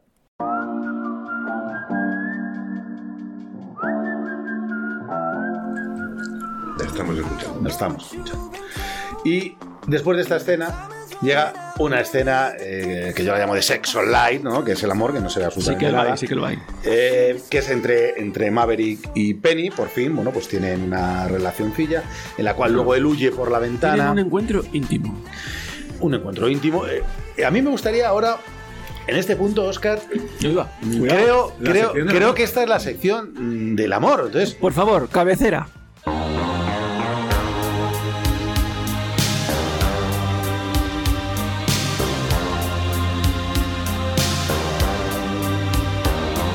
Va- ahora que ya tenemos esta, esta sección del amor, eh, por favor, Oscar. Bueno, he de decir que las redes sociales han ardido después de la publicación de nuestro primer programa de esta temporada con la nueva sección del amor y de todos sus entresijos. Ha- han habido muchos comentarios. Efectivamente. Pues cuéntanos, Eh, venga, dinos. eh, háblanos del amor. Es más fácil hablar del amor en Top Gun que en la Tierra Media, a lo mejor. Bueno, eh, no creáis, porque decíamos en el anterior programa que la clave para el ligoteo estaba, por ejemplo, en el Pony Express. Es decir, en un bar. No, en el pony pisador. En el Pony Pisador. Sí, el Pony Express era otra cosa, yo creo, en las películas. Y entonces, aquí ocurre lo mismo. ¿Dónde se liga, amigos? ¿Dónde se liga? En el bar. En, en el bar. Entonces, que luego es un- algo equivocado, ¿no? Porque en el bar no se encuentra el amor de tu vida habitualmente, ¿no? ¿Qué pensáis de esto? Que hoy en día no. Hoy en día a lo mejor es más fácil Hoy en día con las redes sociales y las aplicaciones. Yo, Eso dice. ni hoy en día ni hace 30 años tampoco. O sea, No. ¿no? ¿el amor de tu vida? Efectivamente. Entonces, eh, por ejemplo, en, en Top Gun. Bueno, eh, entra en el bar Lo encontré en con... mi trabajo. Sí, a ver, uno, una vez con su trabajo está enamorado, claro. Entonces, Maverick, en, la- en, en Tom, en Tom Gun, eh, perdona, En Tom en entra al bar y se fija en, en- la que él- su, luego su tutora, su profesora, ¿verdad? Que por cierto, perdona, no le dice soy tu profesora. Cuando dice, ¿cómo te llamas? Dice Maverick, ¿qué pasa? ¿Que te lo digan tus padres? No, es que soy piloto. Ah, y en vez de decirle, pues yo soy profesora de pilotos, se calla. Es una estrategia femenina. Es un, un- hombre hubiera dicho, yo soy profesor de piloto. Total, ah, coño, pues yo soy profe, pues a lo mejor no, no, pero la tía se calla. Ah, a ver qué pasa. A ver, se calla, pero porque ella pone en riesgo su, su trabajo, él no, ojo, él no. Bueno, yo tampoco. No, no, lo tiene oculto, por eso porque Venga, no puede tener-. Bueno, entonces estábamos diciendo que entra en el bar y se produce eh, el enamoramiento de manera visual. ¿Por qué? ¿Por qué se enamora Tom Cruise de la instructora de vuelo? ¿Por qué? Pues la verdad, eh, es buena pregunta, porque aparte, en la ambientación del bar es que hay un montón de chicas jóvenes, ¿no? O sea, se ve que hay. O sea, ¿cómo es el sitio? Como es el sitio de moda. Hay más ambiente que en el Pony Pisador. Y hay un montón de chicas y un montón de chicos guapos. Entonces él se fija en. En Charlotte. Vi- Viendo Bueno. es McGillis ahora aquí, ¿quién no se enamoraría? A ver, en, en- en Top Gun eh, ocurre muchas veces, ¿no? Que la- en, la- en los bares cerca de las bases militares hay mucho ligoteo. Y hay como dos perfiles. Está el soldado que va a ligotear porque se va a desfogar después de, de- de todo un día de instrucción. Y por otro lado está la mujer que intenta captar al, al- a, ese, a, ese, a, ese, a ese marinero o, o- o capitán. Eso pasaba también en la Academia de Policía de, de Ávila, ¿no? Porque les llaman. Decían, ¿cómo llaman a las chicas de Ávila? Dicen, las llaman las náufragas. ¿Por qué? Porque se agarran a los maderos. O sea, una influencia. Comentario gratuito, gracias. Pero es una influencia directa del modo de ligar anglosajón de Top Gun directamente a los cuerpos de fuerza de seguridad del Estado español. Español. Español. Entonces, eh, aquí está un poco la complejidad amorosa de, Top Gun, ¿no? De la primera, que ella no es una chica más que va a intentar acoger a un, militar, no, no, no. Ella es el superior de- del militar, porque es la profesora. Pero bueno, es un, enamoramiento así visual, ¿no? Es pasional. Y luego, que es algo muy de, de las películas anglosajonas, pues. Bueno, pues mm, hablan un poco de, de a ver si quedan. Y luego las citas suelen ser bastante aburridas. Eh, por ejemplo, la, la- la primera cita al final es cuando va a su casa después de, de la escuela, ¿no? Aparte que quedan para. para... ¿Para qué? No dicen. O sea, lo típico de las pelis. eh, Quedamos para cenar y son las 5 de la tarde. No, pero es que en Estados Unidos se liga así, o sea, eh, ves, a, ves a una persona que te gusta, quedamos para cenar, y luego la cena es siempre aburrida. Bueno, es un poco por dilatarlo, ¿no? O sea, un poco por la trama amorosa, pues bueno, que sí, la, la- la dilatación, la dilatación viene después de la cena, efectivamente. ¿O no? Depende del éxito, ¿no? De la, de la cena. Me parece que le voy a poner tres rombos a esta, a esta sección. No, ¿eh? está bien. o sea, Bueno, se lo puedes poner. A ver, eh, es la sección del amor que, que pretendemos, hay que hablar de las cosas claramente. Hemos dicho amor, pas- amor pasional, pero es más amor carnal que otra cosa, ¿no? Correcto. Entonces, pero ocurre siempre, ¿no? Porque la cita esa, eh, se, ríen, es divertido, es como siempre un catálogo. Bueno, ¿y qué película te gusta? Y entonces, ¿qué intenciones tienes? Y, ah, vale, entonces me gusta ya para siempre. First dates. First dates. Bueno, es muy de Hollywood, ¿eh? Esto del amor a primera vista. eh, tiene que ser así, si no, no tienes película, ¿no? Pero vamos, que es, es así. Tienes dos horas para contar una, una relación, pues acelera. Pero quiero decir que al final... Pero en este caso no tienes dos horas, porque eh, la película, para- eh, que es bastante larga para la época, la primera de Top Gun, no tienes dos horas, porque tienes que contar la historia de Maverick Goose, la historia de aviones, los cazas, Seisman, muchas cosas, y tienes que meter un poco de amor. De hecho, eh, en un primer visionado, eh, no, ha- no había poca relación entre ellos y tuvieron que regrabar escenas al final, que fue cuando grabaron la escena esta en la que sale, eh, el- iba a decir Luke, fíjate, Sí, Maverick y Maverick Charlotte. y Charlotte en el ascensor y ella estaba ya grabando otra, otra película y tenía el pelo moreno. Entonces o moreno castaño. Entonces le ponen la gorra para que no se le vea Y efectivamente, o sea, que tuvieron que ampliar un poquito estas, estas escenas de amor, ¿no? Que hay, de ahí, bueno, y también, también Tom Cruise estaba grabando el, poder, el, El color del dinero. y también tiene el pelo más largo y aquí le echan más agua de lo normal porque aquí salen sudados en todas las escenas. Sí, sale más repeinadito para Más atrás. repeinado para que no se note que tiene el pelo más largo, ¿no? Porque por Me lo visto... la atención también las gotitas de, de agua que tiene también en el. En, en en calor, en eh. California hay En mucha humedad, sí, mucha humedad. Más que en Gandía, cuidado. Pero aparte, eh, esto da pie, da pie a ese comentario de Tarantino de si Maverick, o sea, perdón, si Top Gun es una película con temática gay o no, porque al final, cuando Maverick al final se siente atraído definitivamente por Charlotte y terminan consumando, pues es cuando ella va vestida de hombre. Porque va con la gorra, con el pelo recogido, y hay esa teoría de, cuidado, Top Gun es una película para... ¿A, a qué, a qué público va Si ya, dirigido? si- si ya teníamos muestras, ya esta es la definitiva. Es ¿no? cuando Maverick al final se termina ¿no? enrollando con Charlotte cuando va vestida de tío. Eso es, eso es lo que dice Tarantino. Entonces, mi conclusión del amor en Top Gun en, en la primera parte de esta saga, que esperemos que sea de tres películas, es que eh, es un típico amor anglosajón donde surge el amor a partir de una primera vista y luego en realidad son mm, aburridos, no nunca hay por ejemplo una seducción de diversión o de y claro, pues esto pues a veces funciona o no funciona, a veces pues tienes que cargar con una persona que no cuaja porque bueno, pues me ha gustado y luego hablamos y ya está. Y la función que tiene dentro de la película es la aventura dentro de, de, de- de la marina, ¿no? Eres, eh, te conviertes en piloto, eres un héroe que defiende a, a- a tu país y además pues encuentras el amor porque al final el amor luego cuando vuelve a la academia ella también vuelve, ¿no? O sea que, que parece como que se, se hubiese quedado cerrado. Sí, pero aquí ten- también tenemos el tema de que la Marina en su momento parece ser que vetó, ¿no? El hecho de que se mane- bueno, en, un, en un principio, en el guion original, estaba previsto de que, que Tom Cruise se enamorara o tuviera el rollo este con una militar. Con- que, el papel de, Kill McGillis. de McGillis fuera Civil, Sí, de hecho le civil, quita- ¿no? le se cambió militar. a civil precisamente por esto, ¿no? Porque se, se- fue una de las condiciones que puso la Marina para Sí, grabar. y además lo dicen explícitamente, ¿no? Y esta que es una civil, esta, esta No hace falta que le saluden. le dicen. No, aparte, lo dice, Como lo tantas otras condiciones que puso la Marina, ¿no? Que parece ser que luego, antes hablábamos con Gonzalo, ¿no? Del hecho de que esto causó una gran, bueno, un, eh, un gran eh, apoyo o gran repercusión en los jóvenes, ¿no? En, la- en las contrataciones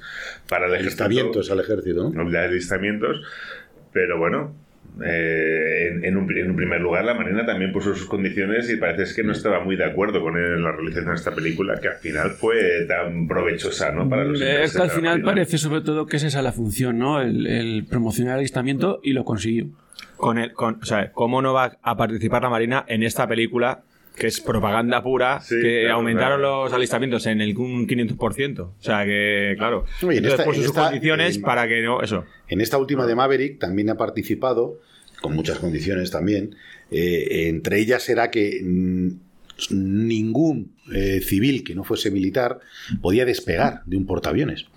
Porque sí es que se han podido subir todos en la parte de atrás, porque el F-18 ya nos comentaba José Miguel en la charla de aviación que tuvimos, que tiene dos configuraciones. Puede ser eh, monoplaza, que va un piloto solo, o van dos.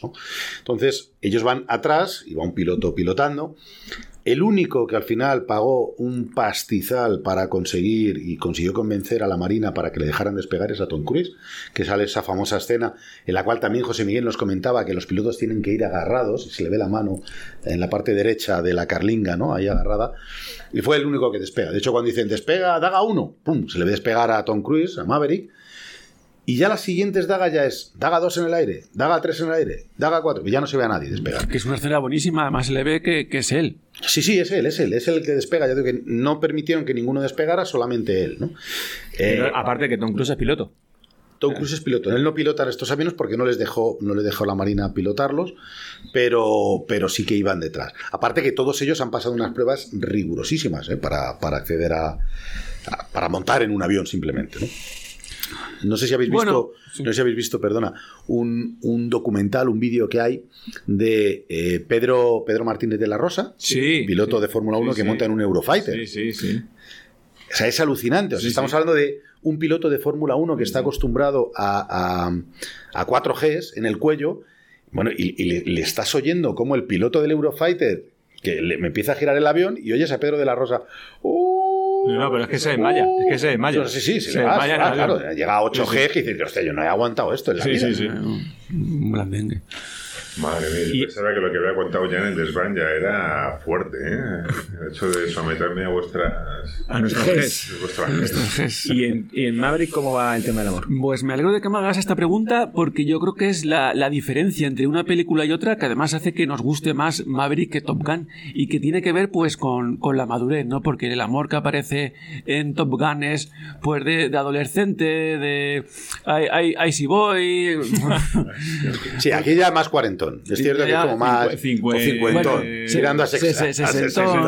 No, yo sí, creo que pero bueno, ya es, es, es cierto que ya no hay el tonteo que, de, la claro. primera. Ya esto Bueno, ya. pero- Aquí las cosas claras. Es que Pero es todo, en- perdona, no, hombre, es que es todo así. O sea, es que, es que Top Gun, o sea, Maverick nos, nos ha Pero- gustado más porque hemos crecido todos y pero le vemos. eh, joder. yo creo que Maverick todavía cuando Maverick comienza está más dirigida a nosotros, ¿no? A lo- a Cuando, lo- sí, cuando comienza la película eh, Maverick todavía tiene Tom Cruise o su personaje pues ese pozo así de, de rebelde adolescente Eh, sin embargo lo que le cambia yo creo un poco es la, la muerte de, de Iceman y De, de Iceman en Maverick, dice. Sí, de la, la muerte de Iceman en, en Maverick, que es también lo que le va a dar ya el, el- el paso ese ya a una madurez definitiva, porque la relación que mantiene con, con el personaje de Jennifer Connelly fracasó y hacía como tres años que no se veían, se reencuentran, eh, ella sigue enamorada de él.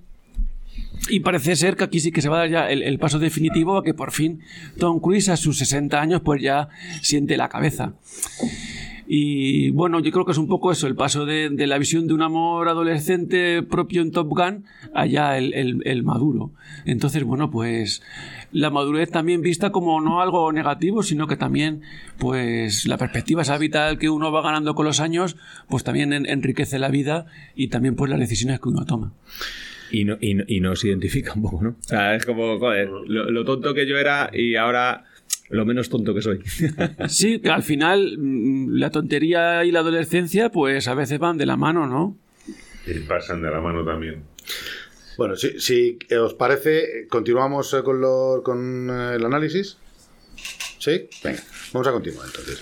Eh, tras esta escena de amor y este análisis eh, tan detallado sobre lo que es el amor adolescente, cincuentón, sesentón que nos ha hecho Oscar, eh, llega la última fase de la misión de Maverick. ¿vale?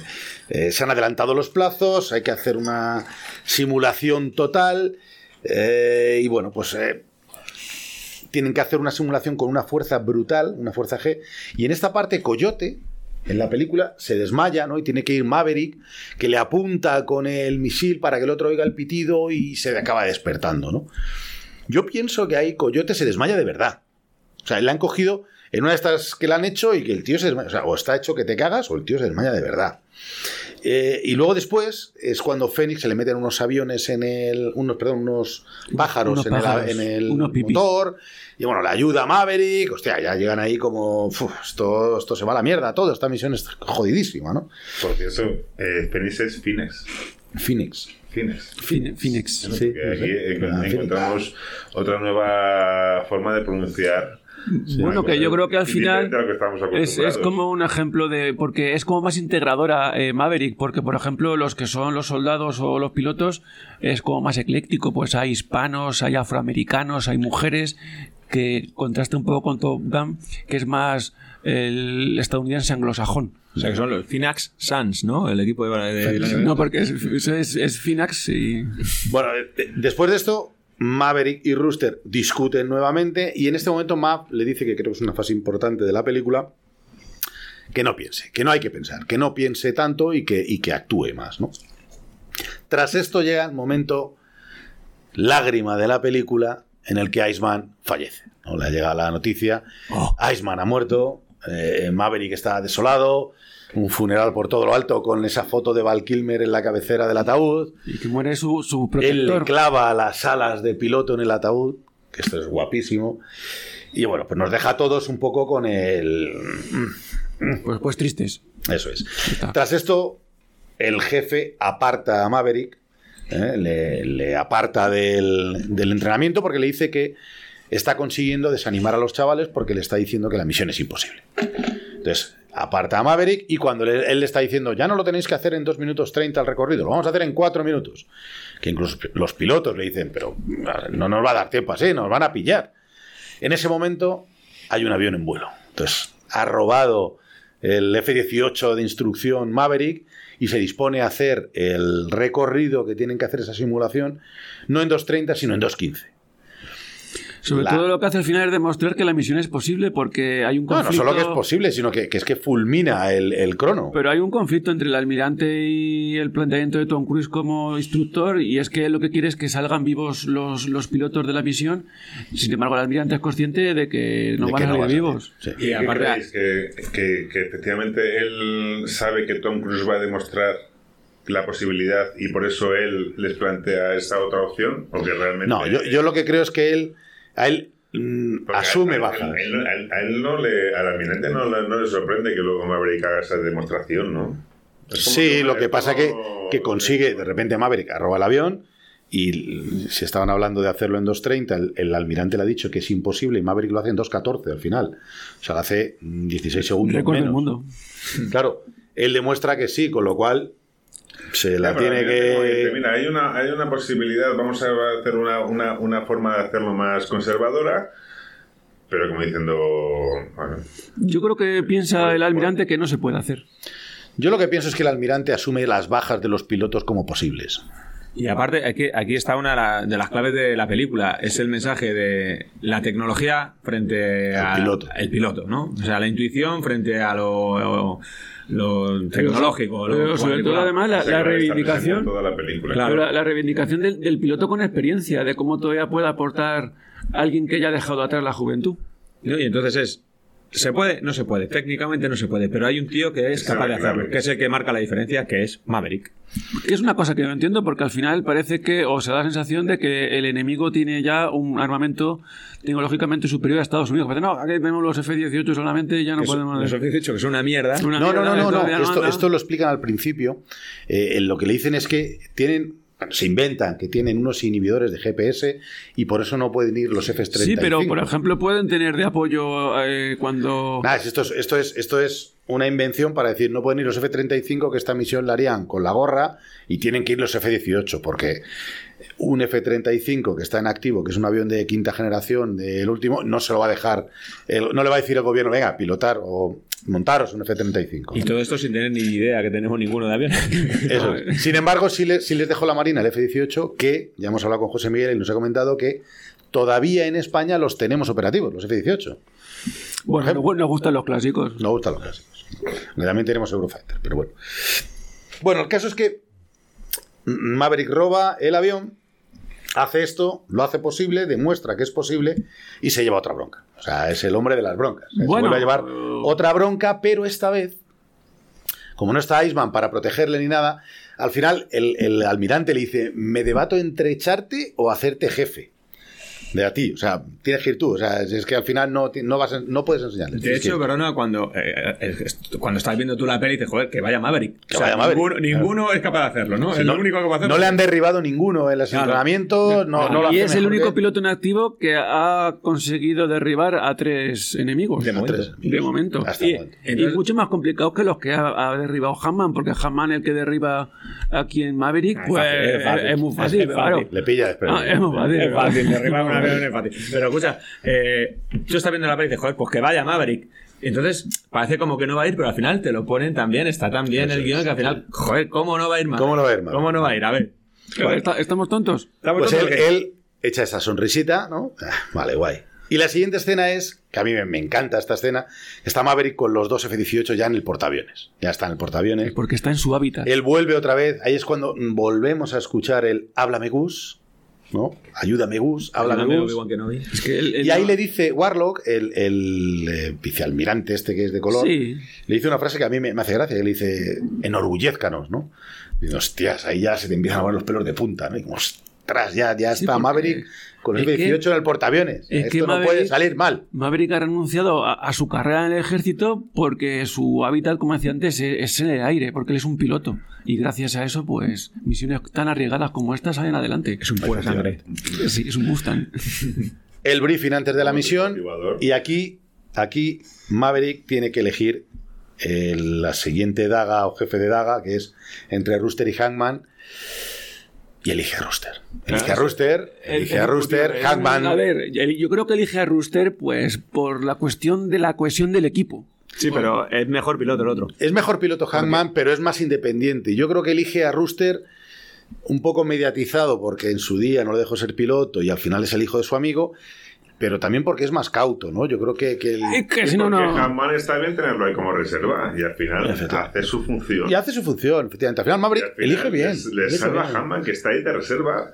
Pues oye, está bien. Elegir a Hammond que está ahí de reserva No, no. para que haga lo que tuvo que hacer. Porque le han hecho así el guion. Pero A mí me mola- Yo soy Maverick, elijo al otro. ¿Quién lo sabe? ¿Quién lo sabe eso? A mí me molan todos estos tensos preparativos, ¿no? Que van antes de, del despegue, que van ahí uf, todos muy, muy serios, eh, se ponen el casco, se montan, le ves ahí ya que están todos preparados. El despegue este que hemos hablado, ¿no? Que sale de Maverick.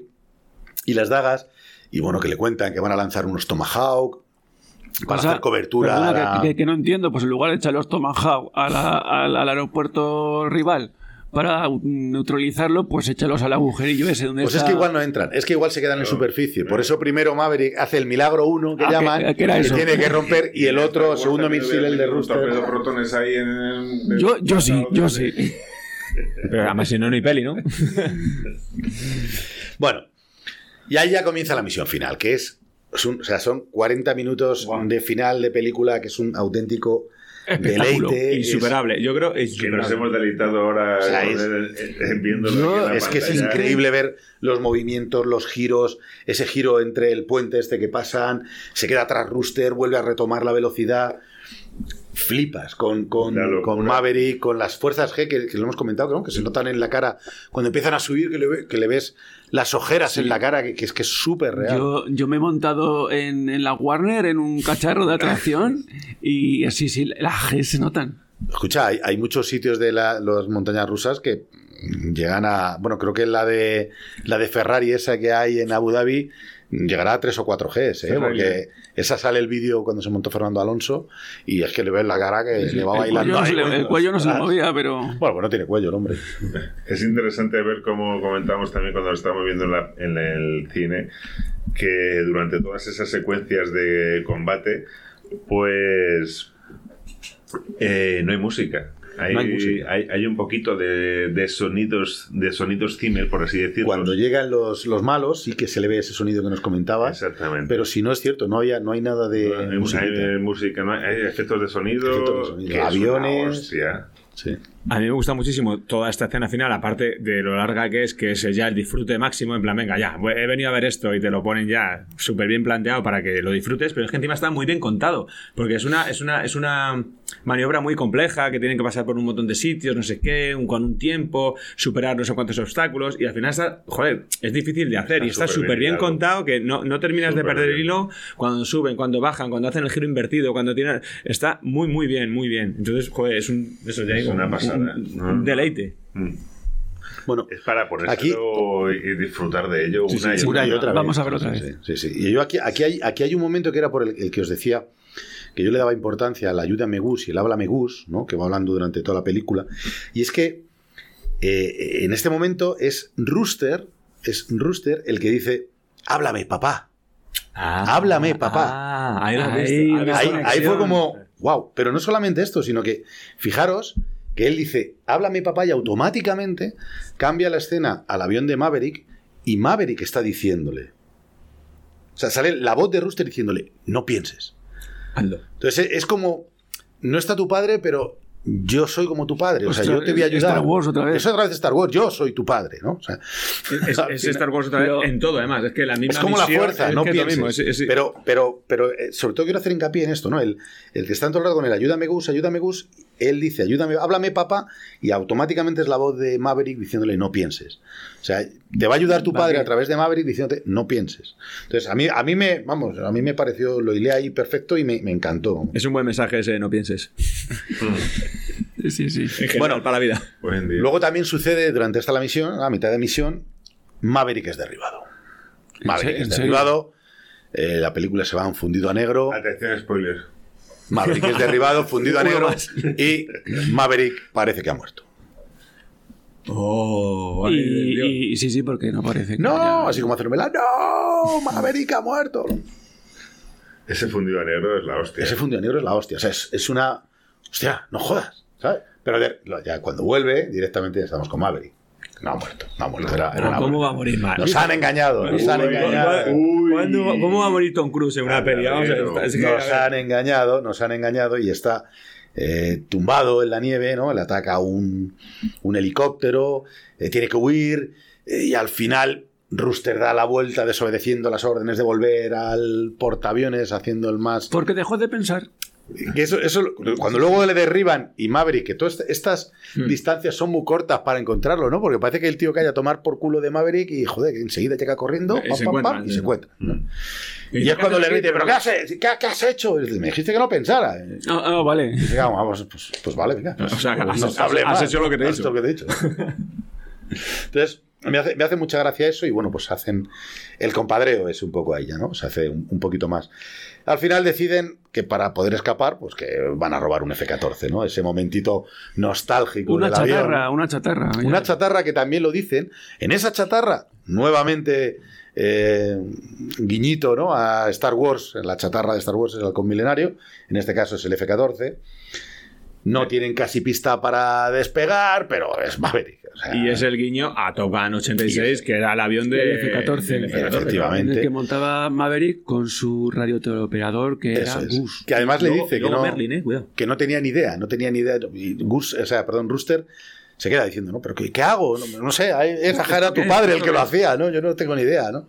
Entonces, bueno, pues ahí ya están de vuelta, tienen la última batalla con los dos últimos aviones que eran, eh, nos comentaba el padre de Gonzalo, ¿no? Eh, José Miguel en la charla que tuvimos, que son dos Sukhoi 57, pero, o sea, son dos aviones, pero están modelados con CGI por encima, que son Sukhoi 57, que es el típico avión que tienen en Rusia. Él decía que podía ser Irán, Irán por tener un F-14 y un Sukhoi. Pero bueno, entonces son de quinta generación, son mejores. Eh, derriba uno un poco de suerte y al final, bueno, pues parece que Es el piloto. derriban al otro y cuando ya parece que se van a ir ya no tiene munición, no tiene chav, no tiene nada, Se está intenta, perdido. Se intenta eyectar y no puede. Se intenta eyectar, le tira de las cuerdas como tiró Gus en su día donde murió. No puede tampoco tirar de las cuerdas Rooster.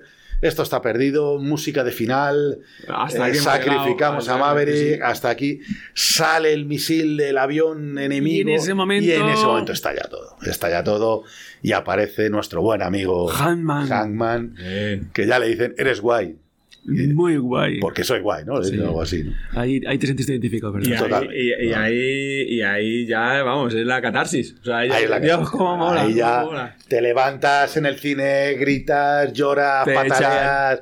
te echan de la sala. Eso, Te te te echan de la- echa- ya no te- te echa el revisor. No sé cómo acaba la Te peli. echa el acomodador. Bueno, el resto de la película ya no tiene mucho. Ya Vale, es la típica en el, en el portaaviones, todos felicitándose.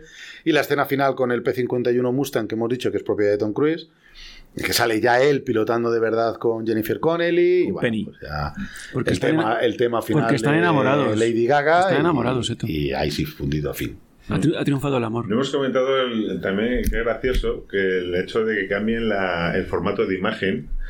eh, es- verdad, es verdad. Nos lo has dicho El- mientras lo veíamos. Claro, toda, toda Top Gun, en la del 86 está rodada en ese formato clásico de 16.9 y, y la Top actual, ¿no? Es, pero recurren a ese formato en momentos concretos y además tú, tú lo vas viendo y no, y, no, y no te llama la atención, pero porque va, va buscando ese efecto subjetivo, ¿no? Sí, sí, no, no te das cuenta y efectivamente en el momento nostálgico te mete en el formato de 16 Claro, sí. era el, el- el primer momento donde lo meten es cuando es el momento ochentero, cuando Tom Cruise eh, sale del, del Black Star, este, ¿cómo se llamaba? El Dark Star.